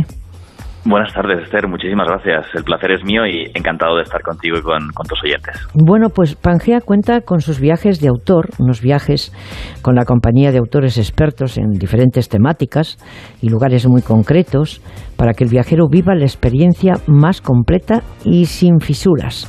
¿Cómo surge, cómo ha surgido esa idea de los viajes de autor? Recuérdemelo, porque cada vez que lo veo está usted más joven. Bueno, es que es joven. ¿Han tenido éxito o los viajeros prefieren organizar sus escapadas por su cuenta? Cuénteme un poquito cómo está el mercado. Pues muchas gracias, Esther. Mira, eh, tenemos lleno absoluto, ¿no? A nivel de viajes de autor. O sea, todos, absolutamente los viajes de autor que hemos lanzado los últimos tres años se han llenado, ¿no? La gente busca experiencias únicas, ¿no? Todos conocemos destinos a lo mejor más tradicionales y estamos ya, pues, pues ávidos, ¿no? Vemos mucho películas espectaculares y, y cosas maravillosas en Internet y que tenemos destinos eh, diferentes, ¿no? Con lo cual, nuestros viajes de autor totalmente llenos, ¿no? Los últimos tres años. Por otro lado, en lo que me decías del mercado, ¿no? Pues la verdad es que gracias a Dios las agencias de viajes pues hemos pasado dos años terroríficos, 2020 y 2021, pero este 2022 pues la gente se está desquitando, ¿no? Las, las ganas de viajar acumuladas de de los últimos dos años, con lo cual pues, pues todo el sector estamos, pues gracias a Dios, recuperándonos y creciéndonos. En, en particular, Pangea estamos doblando las cifras de 2019, con lo cual felices y, muy agradecidos a, nuestros clientes y a nuestros viajeros. ¿no? Y luego la, última pregunta que me hacías, ¿no? ¿De, dónde surgen esto de los viajes de autor? Pues mira, esto forma parte de la esencia de Pangea. ¿no? Nosotros nacimos, como sabes, hace, hace apenas siete años en, eh, en Madrid y nacimos un poco para recuperar la esencia del, del agente de viajes experto, profesional, amante de los destinos y de los viajes, no un señor que te, que te, digamos, que te vende un viaje cualquiera, ¿no? Sino alguien que, enamorado de un destino, enamorado de viajar, y que te vende un viaje pues con todo el cariño y, con todo el valor añadido del mundo, ¿no? Esa es un poco la esencia de Pangea y de ahí vienen nuestros viajes de autor, ¿no? Viajes con, con personas, personajes o personas viajeras que enamoradas de determinados destinos, ¿no? que nos ayudan a construir viajes únicos para nuestros clientes. Pues fíjese, eh, la primera vez que lo he entrevistado, pues eh, seguramente me ha contado algo parecido, porque eh, me llamó la atención que eh, un CEO tan, tan, tan joven estuviera al frente de, de un proyecto que lógicamente pues tenía hueco. porque para, para aquellos que no quieren ir acompañados a sus viajes, para quienes quieren ir con la familia, Pangea ofrece viajes 100% personalizados y con ayuda de asistentes en todo momento. Si no se necesitan, pues mejor que mejor, pero ¿cómo logran, esa es mi pregunta, ajustarse a todos los requisitos de las personas que somos dispares y que no siempre se, nos conduce con facilidad? ¿Hay limitaciones según el destino elegido o la gente se va adaptando? Pues yo, diría que no, que no hay limitaciones, ¿no? Eh, nosotros hemos cambiado un poco la forma de vender viajes, ¿no? Si, si recuerdas los últimos 20 años en la agencia de viajes tradicional, pues existen los catálogos, ¿no? Los catálogos con, con viajes a destinos maravillosos como Tailandia o Perú o Costa Rica, ¿no? Pues con planes de 7 días, de 9 días, de 11 días, a los que el cliente se tenía que adaptar, ¿no? Tú elegías el viaje, pues que ya estaba organizado y que tú te adaptabas, ¿no? Nosotros hemos dado la vuelta al, al, libro, ¿no? Y nosotros lo que hacemos es adaptarnos al cliente. Nosotros, tal y como empezamos nuestras entrevistas a, a un cliente que, que les llamamos, ¿no? Es entendiendo al cliente, conociendo al cliente y descubriendo qué es lo que busca el cliente de ese viaje y de ese destino, ¿no? No empezamos hablando del destino, sino que empezamos hablando del cliente y escuchando al cliente, ¿no? Entendiendo por qué quiere bajar, para qué quiere bajar, con quién, cuáles son sus experiencias vividas en el pasado que nos pueden ayudar a construir su viaje más memorable y con ese conocimiento del, cliente es con el que le ofrecemos el, mejor producto a su medida, ¿no? Trabajamos con corresponsales en todos los países del mundo, eh, expertos profesionales en destinos que nos ayudan a cuidar de nuestros clientes y de, y de crear esos viajes memorables a medida, ¿no? Y eso es un poco la, esencia, como te decía, ¿no? Pues darle la vuelta a la tortilla, no, no nos dedicamos a empujar productos empaquetados, sino que nos dedicamos a escuchar al cliente y en base al conocimiento del cliente crear experiencias únicas y extraordinarias. Ajá. Primero, siempre el cliente. Y entonces eh, le pregunto, eh, mm, ese programa tiene 33 años, una edad bonita, eh, una edad bonita para, para seguir viajando, ¿no? Mm, ¿Cómo sería, cómo, sería el perfil? ¿Cómo es ese perfil por la experiencia ya que tienen ustedes desde que ha surgido Pangea? Eh, de, la gente viajera, porque nosotros también hemos, eh, hemos, hemos logrado que tengan un perfil concreto nuestros, nuestros oyentes. Luego, cuando los conocemos personalmente, pues nos damos cuenta que no nos hemos equivocado, eh, que, no es, que no es nada fácil, ¿verdad?, acertar, pero bueno, ahí estamos. ¿Cómo, cómo, cómo es un, un viaje mm, mm, prototipo, digamos, de la, de la media del perfil de, de, de, de la gente, de, una, de una gente viajera, de un oyente de este programa, por ejemplo. Pues mira, voy a intentar acertar eso. La verdad es que en Pangea atendemos muchos tipos de perfiles y atendemos a, cualquier tipo de clientes, ¿no? Pero si nos vamos un poquito a, ese cliente más, eh, oye, más especializado, más exclusivo, más eh, con más conocedor de destinos, pues al final suelen ser perfiles pues de 40 45 años para arriba, que han tenido una experiencia vital enriquecedora, que son gente pues más bien culta, eh, pues que han vivido muchas experiencias, ¿no? Y que, que una de sus pasiones en la vida sin duda es, vivir nuevas experiencias, ¿no? Y lo que le piden ese viaje es que sea un destino que les sorprenda y que les permita aprender, te diría, sobre todo, ¿no? Son gente ávida de conocimientos, ¿no? Y de no de ir a una playa y tumbarse al sol, oye, que es algo maravilloso y súper agradable, pero ir a un nuevo destino y, ampliar su, abanico de conocimientos, ¿no? Probablemente esos te diría que, son parte de los oyentes que, escuchan tu programa y también parte de los viajeros, ¿no? Que después eh, con Pangea pues hacen viajes exclusivos y extraordinarios. Pues fíjese usted que ha acertado mucho, ¿eh? porque aún hemos conocido una, una pareja viajera con sus hijos, en, bueno, hasta ayer que hemos estado en Castilla-La Mancha, ¿no? Y, y, la verdad es que tienen ese perfil que usted ha dicho, aparte, si me permite, añadiendo una gran humanidad, una gran comprensión y ganas de colaborar en un mundo mejor y, y, bueno, y con eso pues me pongo yo mi granito solo de arena, porque verdaderamente todas esas cosas que usted ha dicho, efectivamente ese es el perfil de la gente viajera del siglo XXI. Por lo tanto, eh, ese producto Pangea, mm, desde luego, lo estaban llamando a, voces, pero estos meses de verano, con motivo de las vacaciones, habrá muchas reservas, me imagino, de última hora, de viajes planeados, a lo mejor en el último minuto, pero generalmente no son gente que planee en el último minuto, o sí, depende, ¿no? Pero con cuántas antelación, antelación planifican ustedes los viajes para un cliente normal, de los que están ya viajando con Pangea los últimos años. Nosotros recomendamos unos cuatro o cinco meses de antelación, porque puedes conseguir mejor producto, mejores precios. Entendemos que es lo mínimo y lo, y lo mejor, ¿no? Yo a, clientes, a buenos clientes de Pangea o a buenos amigos, ¿no? Siempre les, recomiendo las vacaciones de julio, agosto, septiembre las tienes que planificar en febrero, ¿no? Que es el momento ideal para tener, oye, toda la disponibilidad y los mejores precios, ¿no? Y sobre todo ahora con la volatilidad que estamos teniendo con los precios y con el con el tipo de cambio, por ejemplo, dólar euro, ¿no? Con lo cual yo te diría eso, cuatro o cinco meses, ¿no? Pero siempre hay, siempre hay oportunidades también, ¿no? Tenemos clientes ahora pues que nos están pidiendo viajes de última hora porque no han podido planificar antes, porque no conocían sus veranas, sus vacaciones de verano y también, eh, gracias a Dios, pues eh, el, mundo es enorme eh, y hay oportunidades en todo momento y en todo lugar, ¿no? Sin lugar a dudas. Pangea cuenta además con cuatro travel stores con más de 5.200 metros cuadrados de inspiración viajera, cuatro grandiosos espacios, ¿verdad? En Valencia, si no me equivoco, corríjame, Barcelona, Madrid y Bilbao. ¿Es así, esos cuatro? Bueno, en ellas eh, empieza el viaje donde los futuros viajeros encontrarán esos asesores expertos para empezar con la personalización del viaje. ¿Recomiendan a los, a los futuros viajeros ir presencialmente a planear el viaje desde allí o, o, no? ¿O algunos lo hacen por, por, por online? Nosotros, nosotros atendemos a nuestros clientes o por teléfono o por videoconferencia o de forma presencial, ¿no? Pero como tú dices, nosotros recomendamos que sea de forma presencial porque la experiencia es totalmente diferente, ¿no?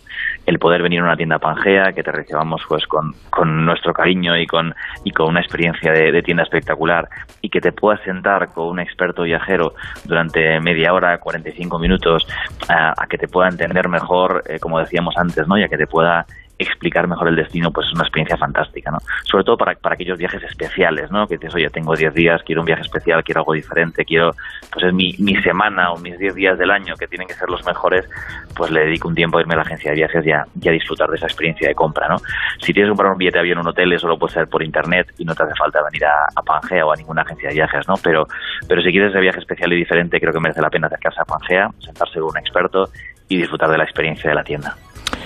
Y dígame una cosa, muchos, algunos será, estarán indeciso todavía y los viajeros de última hora que todavía no han reservado sus vacaciones, que algunos hay y conocemos todos, ¿qué les diría a aquellos que tienen todavía duda para disfrutar este verano de una aventura única descubriendo fascinantes destinos? Lo digo porque lo digo porque, claro, me dice usted, es que eh, tenemos todo vendido, casi todo vendido, pero mm, ¿qué, se está, ¿qué está demandando ahora el viajero en este momento en cuanto a, salidas internacionales? Pues mira, nosotros mañana lanzamos al mercado un viaje de autor muy bonito, viaje con historia a Tailandia, a Siam eh, empezando por, por Chiang Mai, bajando a Sutokai y acabando en Bangkok. ¿no?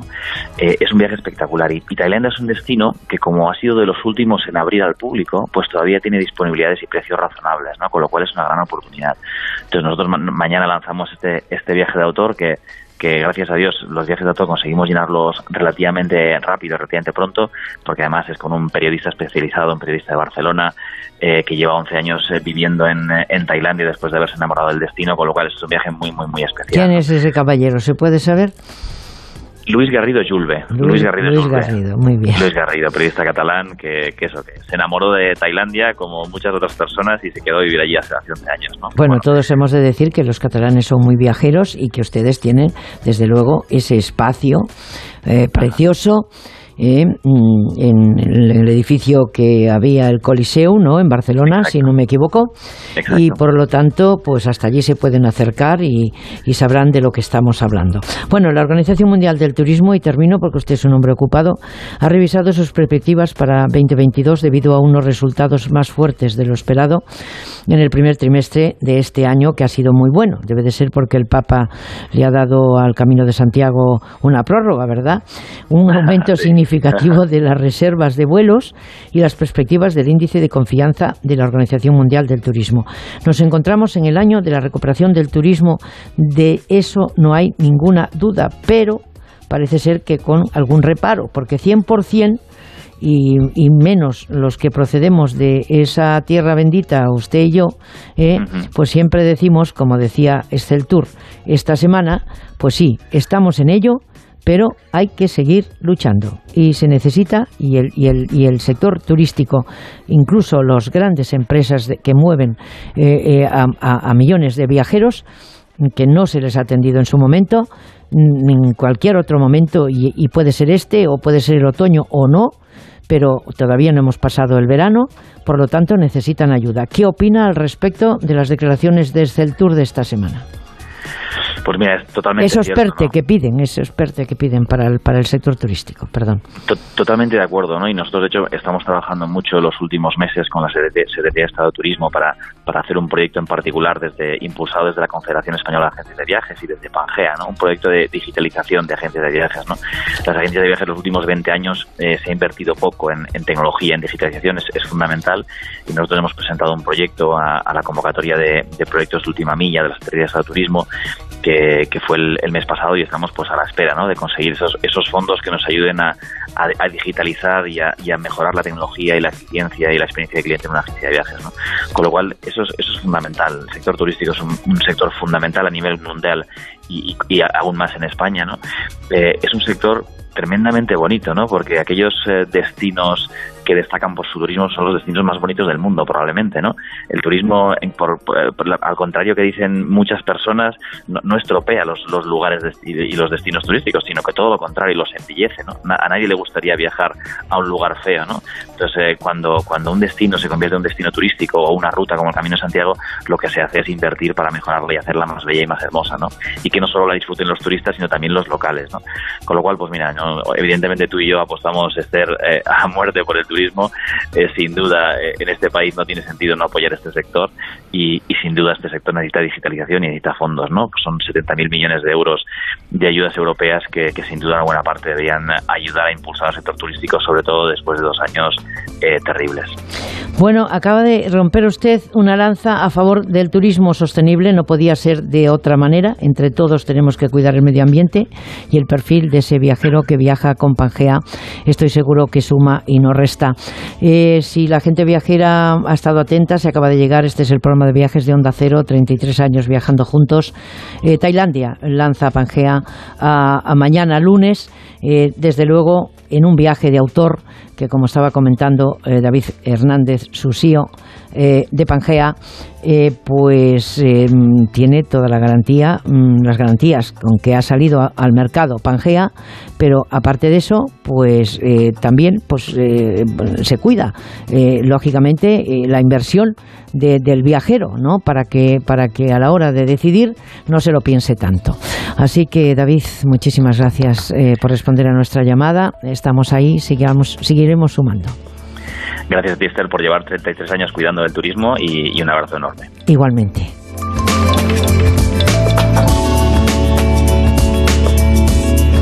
En Onda Cero, gente viajera. Esther Eiros.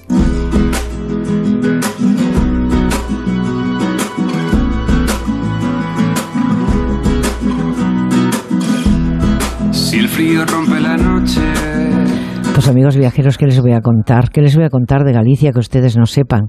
Pues a lo mejor alguna cosita, porque la música va a inundar, de hecho está inundando Galicia este verano, de la mano de la Junta y por todos los caminos que recorren la tierra del apóstol. Los principales grupos internacionales van a actuar a lo largo de la temporada, como Imagine Dragons, cuyo concierto tendrá lugar el próximo lunes en el Monte do Gozo, en el marco de los conciertos del Chacobeo Víctor Herranz, que, que que, que me has dejado... si puedo voy, pero... si puedo voy, cuéntame. Bueno, pues mira, es un evento musical de primer nivel, como estaba diciendo, y uno de los tres conciertos que la banda dará en España y que acaba de presentar la directora de Turismo de Galicia, Nava Castro, con todo cariño, y la directora de Suite Nocturna, Raquel Seijo. Bueno, pues en la presentación del concierto, Nava Castro, la señora Castro, hizo hincapié en la importancia que tiene para Galicia albergar este tipo de celebraciones, en las que tanto los gallegos como los viajeros podrán disfrutar de un acontecimiento único. Así es, en total serán más de 100 eventos para todos los públicos hasta el mes de noviembre y en las próximas semanas la Junta de Galicia dará a conocer los nuevos directos de artistas reconocidos y festivales que se celebrarán pues también hasta noviembre y que cuentan con el patrimonio o la colaboración del Xacobeo. Bueno, unos actos que no solo potencian la imagen de Galicia a nivel internacional, sino que ensalzan la belleza mm, de la tierra que se, se siente orgullosa de su hospitalidad y de ser un destino además real elegido a raudales por la gente viajera del mundo. Desde luego, tienen toda la información de los más de 100 eventos que se celebrarán hasta noviembre en la web www.concertosdoxacobeo.gal también pueden llamar al 981-900-643 o en la web de Turismo de Galicia www.turismo.gal. Bueno, pues yo se lo repito, como usted quiera, lo bien que, lo que lo ha nombrado Víctor Herranz, a pesar de no haber nacido en Galicia. ¿eh? En esa web www.conciertosdelchacobeo.gal, pero te lo tiene que poner pues en gallego si no le importa. www.concertosdelchacobeo.gal o un teléfono 981 900 643 o en la web de Turismo de Galicia, www.turismo.gal. Hay una Almería en ti, la de paisajes singulares y playas salvajes, la de aguas cristalinas y cielos estrellados, la de arenas desérticas y naturaleza inédita, auténtica, única, inesperada. Busques lo que busques, siempre encontrarás una Almería en ti, la tuya. Costa de Almería y Diputación de Almería. Este verano te esperan las ciudades patrimonio de la humanidad de España para un viaje extraordinario. 15 destinos únicos, reconocidos internacionalmente por la UNESCO, que lo tienen todo. Cultura, patrimonio, naturaleza y una excepcional oferta de gastronomía, ocio y compras. Ciudades patrimonio de la humanidad de España. Un viaje extraordinario. Hola, bienvenidos a la Costa Blanca. Gracias por elegir de nuevo la provincia de Alicante para disfrutar de vuestras vacaciones. Bienvenidos al sol, a las playas, a la gastronomía, a las fiestas y a la cultura de una tierra única. Costa Blanca, Diputación de Alicante. Hay una Almería en ti, la de playas vírgenes y arena dorada, la de naturaleza salvaje y paisajes enigmáticos, la monumental y la de cine, la de sabores únicos y tradiciones irrepetibles auténtica, única, inesperada. Busques lo que busques, siempre encontrarás una Almería en ti, la tuya. Costa de Almería y Diputación de Almería. Vuelo 739 con destino Valencia. El tiempo de vuelo será de 2 horas y 50 minutos. Tomaremos la ciudad liberándola de la cimitarra porque llevo a Tizona que me entregó el rey el día que hice voto de lealtad a su causa. No se asuste, el comandante, que es de Burgos. El efecto Cid se extiende por todas partes. Compra tus entradas en puitufu.com. Onda Cero. Renovar tu piso, cambiar la cocina, crear un vestidor. Este mes aprovecha las rebajas de Schmidt. Por la compra de tu cocina, Schmidt te regala el mueble bajo de gavetas de gran capacidad. Solo hasta el 31 de julio. Pide cita ya en una de las 17 tiendas de Schmidt de Madrid o en nuestra web homedesign.schmidt. ¿Conoces Seniors? La mayoría de las personas mayores o con dependencia quieren vivir en su propia casa. En Seniors contamos con un amplio equipo de cuidadores y terapeutas a domicilio para mejorar la calidad de vida de las personas mayores. Contáctanos en seniors.com, seniors con doble N, en el 91 934 1944 o ven a visitarnos a la calle Arapiles 17. En Seniors revolucionamos los cuidados a domicilio.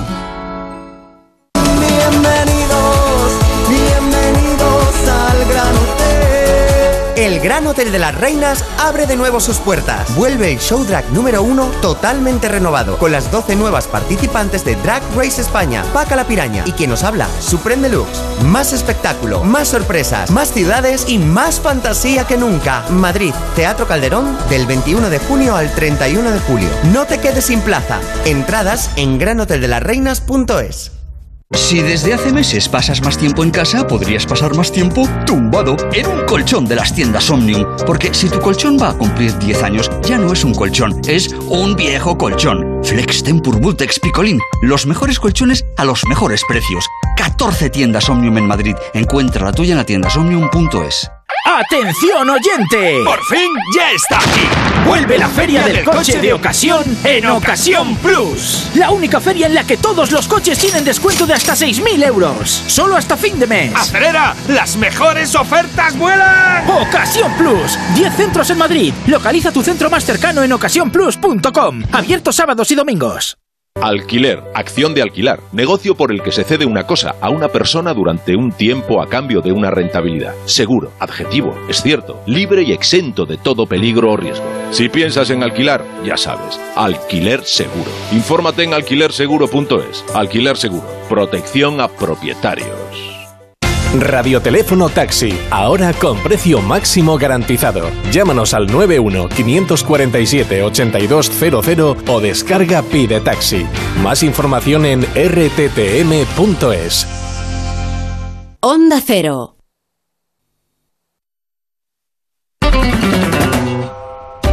En Onda Cero, gente viajera. Estereiros. Bueno, pues con estos acordes nos adentramos en Andalucía, donde Sevilla acogerá en el 2023 la segunda jornada de conectividad aérea organizada por la Junta, Tour España y AENA, Víctor Herranz. Hola Esther, responsables de líneas aéreas, aeropuertos, destinos y administraciones turísticas se reunirán para analizar los retos y oportunidades del sector han manifestado cierto optimismo ante la temporada de verano, aunque respecto al otoño-invierno, la cautela se impone a causa de la inflación y del precio del combustible. Bueno, La Palma de Condado, por su parte, en Huelva, es una de las localidades que innova en la difusión turística gracias a las ayudas de Munitic. La Junta de Andalucía ha destinado más de 620.000 euros en la provincia nuevense para fomentar la digitalización del turismo municipal. Esta semana hemos podido presenciar una de las primeras iniciativas de la mano de la Palma del Condado que promete convertirse en una Smart City. Y Espejo, en Córdoba, que se convierte este fin de semana en un auténtico escenario romano para revivir su historia. Así es, Especula 2022 celebra su novena edición y desde el viernes hasta hoy los vecinos de la localidad de Espejo han preparado un verdadero ambiente tematizado, una propuesta que supone un revulsivo no solo para el sector turístico del municipio, sino también para el comercio, ya que durante estos días son muchas las personas que se trasladan a Espejo para disfrutar de este magnífico espectáculo medieval. Y habremos de Málaga, que distribuirá en los alojamientos 25.000 expositores con información turística digitalizada de la ciudad. También repartirá tres nuevos tótems o soportes interactivos digitales que se situarán en distintos puntos de la ciudad, en la Oficina de Turismo de la Plaza de la Marina, en la Alcazaba y en el Museo Casa Natal Picasso. En el caso de los pequeños expositores con informaciones de turismo digitalizado, los llamados displays, contendrán seis códigos QR que permitirán conocer distintos aspectos de la ciudad.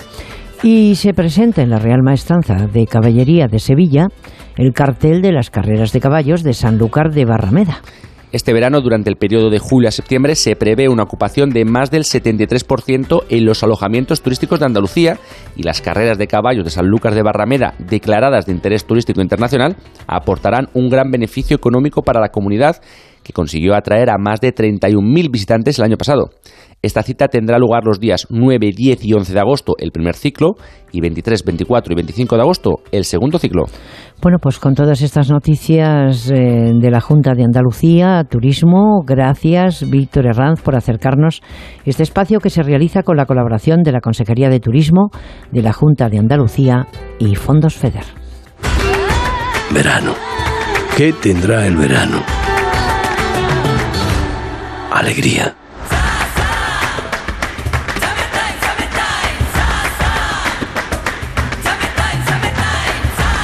Este verano, date una alegría. Venga Andalucía.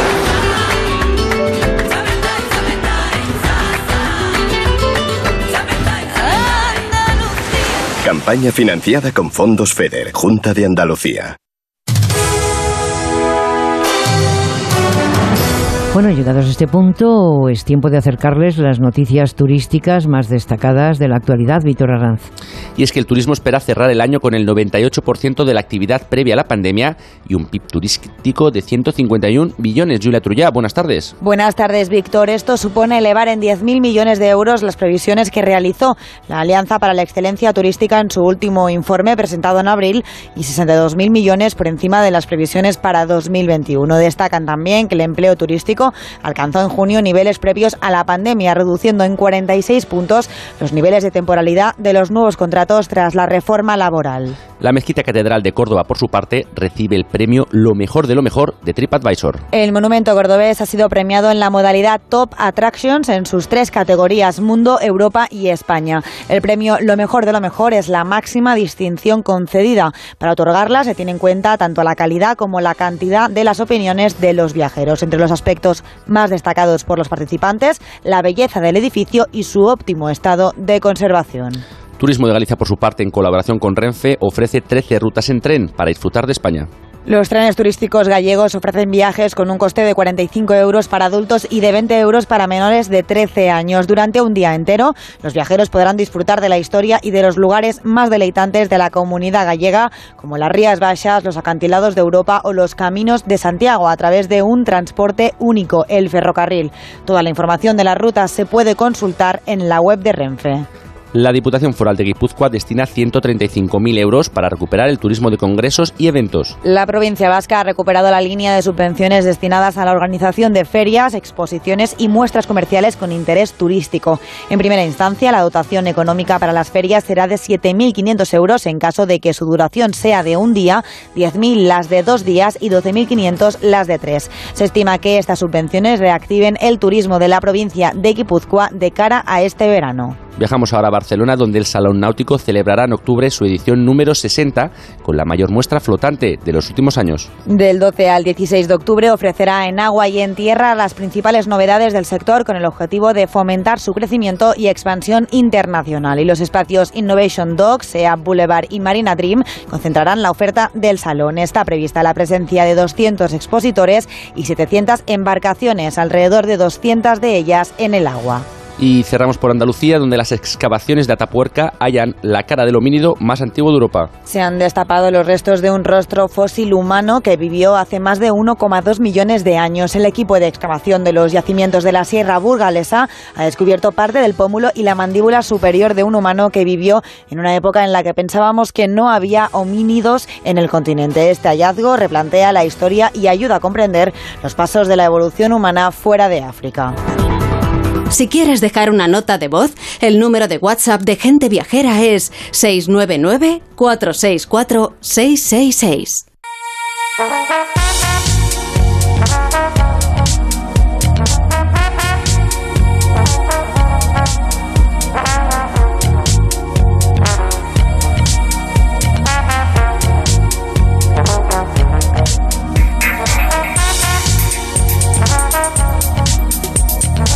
Bueno, muchos son ya los viajeros que antes de salir de viaje, en lugar de verificar que no les falta un mapa del destino en la maleta, la reserva del hotel, impresa, un diccionario, una guía de dónde comer, comprueban que tienen todas las aplicaciones digitales descargadas en su smartphone o en su tablet. Y es que muchos dispositivos inteligentes se han convertido en nuestros grandes aliados del día a día y sobre todo en nuestros viajes. Y si no tomen nota, Víctor Herranz me tiene, bueno, me tiene al día con lo, con lo que pasa. Cuenta, Víctor. Pues mira, es que como me estabas contando, pues el mundo entero la verdad es que está ya inmerso en esa revolución digital de la que hablabas, que nos está dirigiendo hacia una convivencia pues con los dispositivos de inteligencia artificial y los sistemas de códigos informáticos. Todas las cosas de nuestro alrededor están sometidas a la digitalización y a la interconexión a Internet, por lo que disponemos en la palma de la mano de todo lo necesario para sobrevivir en este mundo 5.0. Bueno, pues entonces la verdad que antes de viajar es bueno organizar todo, ¿no? Lo realmente necesario que has de meter en la maleta, porque si no acabamos convirtiéndonos en auténticos sherpas, ¿eh?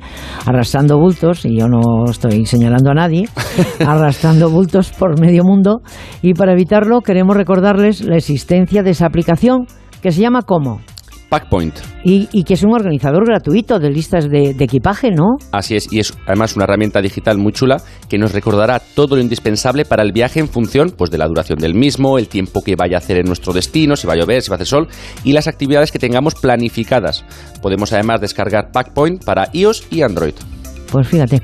Oye, y por otro lado, es interesante hacer consultas a una guía como la de Lonely Planet, por ejemplo, a la hora de tomar decisiones de qué monumentos visitar en el destino al que vamos o vamos a ir, dónde comer, cómo llegar a ciertos destinos y ahora podemos tener toda la información, además, dentro del móvil, ¿no? Desde luego, y es que la cosa ahora es mucho más sencilla con Guides by Lonely Planet, que es la aplicación digital o la versión digital de esta guía por excelencia, pues eso, para saber qué hacer en todo momento sin añadir más peso a nuestro equipaje. Que las guías están muy bien, pero claro, entre las guías, los libros de, de viaje que nos recomienda Julia Navarro, pues al final hay que ir reduciendo un poco de peso. Pues no- nosotros seguimos siempre los consejos de doña Julia Navarro y, y ahora de, de- de- de Fermín Bocos, porque em, lo que pasa es que nosotros sí que traemos billete de vuelta, ¿no? Desde luego. sí que traemos billete de vuelta. Eso no se le pasa a Víctor. Bueno, el caso. em, ¿Por dónde íbamos? Otra de las apps para viajar que no puede faltar, decíamos que era em, en, en el móvil, es TripAdvisor, porque quién más y quién menos seguro que ya la ha usado alguna vez, pero no podíamos dejar pasar la oportunidad de recordárselo ahora, por si acaso. Desde luego, ya que esta aplicación pues, nos permite buscar alojamientos, restaurantes, museos, parques y demás actividades por todo el mundo. Podremos además dejar nuestra propia opinión y puntuación de los sitios para futuros viajeros y lo más importante es que también podemos revisar las opiniones de millones de turistas y viajeros antes de decidirnos por algo y así tomar pues, la mejor decisión. También está disponible para iOS y para Android. Y durante nuestro viaje tenemos todo tipo de herramientas, eso es cierto, digitales, todas ellas, para saber nuestra posición, reservar transportes, alojamientos, restaurantes, actividades, experiencias, controlar el parte meteorológico, saber el cambio real de las divisas o traducir textos y mensajes que se encuentran en otro idioma. Pero también encontramos interesantes y útiles aplicaciones una vez regresemos a casa. ¿Cómo? Pues desde luego, pues es que son uno de esos momentos favoritos cuando ya vuelves de tu viaje, que estás tranquilamente en el sofá, en el salón de tu casa, y empiezas un poco pues a organizar esos recuerdos, esas fotografías o esos, o esos vídeos. Y sin duda, una de las apps más populares en lo que a revelado o impresión de fotos se refiere es la de Hoffman, una app móvil con la que podemos crear todo tipo de álbumes con nuestras fotos, pósters personalizados, un collage o las típicas tiras de fotomatón y darle bueno, pues rienda suelta a nuestra imaginación creando recuerdos inolvidables. Y, y tan inolvidables, porque mm, hay otra cosa más que quiero yo recordarte. Fotoprix es otro de los sitios donde podemos acudir para imprimir todos los recuerdos de nuestro viaje. Si usted parece que, que estamos siguiendo las- la senda de Manuel Charlón. ¿eh? Sí. ¿Eh? Bueno, una impresión que en este caso es de alta calidad y certificada por Fuji.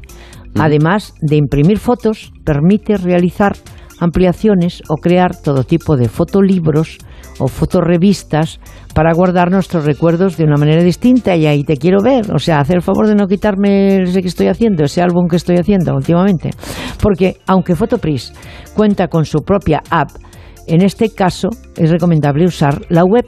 ¿Por qué? Porque aunque sea desde el propio móvil, pues parece que ofrece una mayor experiencia de uso, ¿eh? pero con eso, para eso no cuentes conmigo. Desde luego, ya Yo más- los plasmo allí y ya está. A mí lo que más me gusta es eso, poder combinar el digital con, con el analógico, porque está muy bien tener las fotos en las redes sociales, pero bueno, cuando haya una bonita, la imprimimos y así la podemos llevar también a Fitur. Bueno, y ah, la podemos llevar a Fitur para ponerla en el stand. Claro.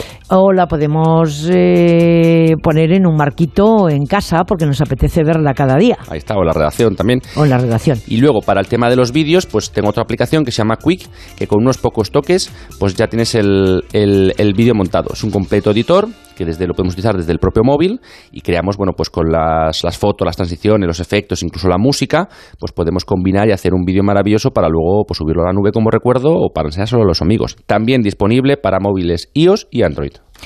Y desde luego las aplicaciones se han convertido, esto está claro, en el motor del mercado de los smartphones y en una industria que, aunque todavía relativamente nueva, está creciendo exponencialmente. Así que tenemos que agradecerte que vayas guardando todas esas novedades para contárselas luego a la gente viajera, que creo que te lo están agradeciendo algu- algunos ahora en este momento, para acercarnos y acercarlos a ellos también y a ellas, a la radio. Y aunque sabemos que luego eh, se van y se bajan el podcast y, el lunes y luego nos contestan a lo largo de la semana.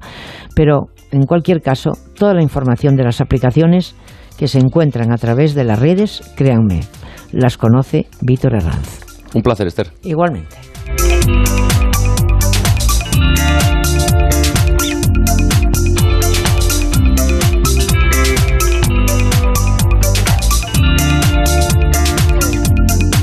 Bueno, les estaba diciendo antes, cuando estaba viendo mm, eh, Viajes National Geographic, con un reportaje de Enrique Domínguez Uceta, ¿verdad?, sobre un lugar magnífico, Isla Mauricio, no se la pierdan. Allí, allí hemos ido y hemos disfrutado de sus montañas eh, de colores. Pero también han dedicado un especial, un dossier de turismo familiar eh, para sol y playa y con más ganas y presupuesto para viajar. Este año parece ser que llegan, ¿no? Por lo tanto, nos parece muy bien. Y, parece ser que hay un 67% de las familias que gastará más en viajar este año. Ojalá, ojalá sea así, ¿verdad? Tampoco dejemos amedrentarnos, ¿eh? Que la vida sigue y tenemos que seguir luchando todos juntos. Bueno, gracias, eh, gracias por esta música.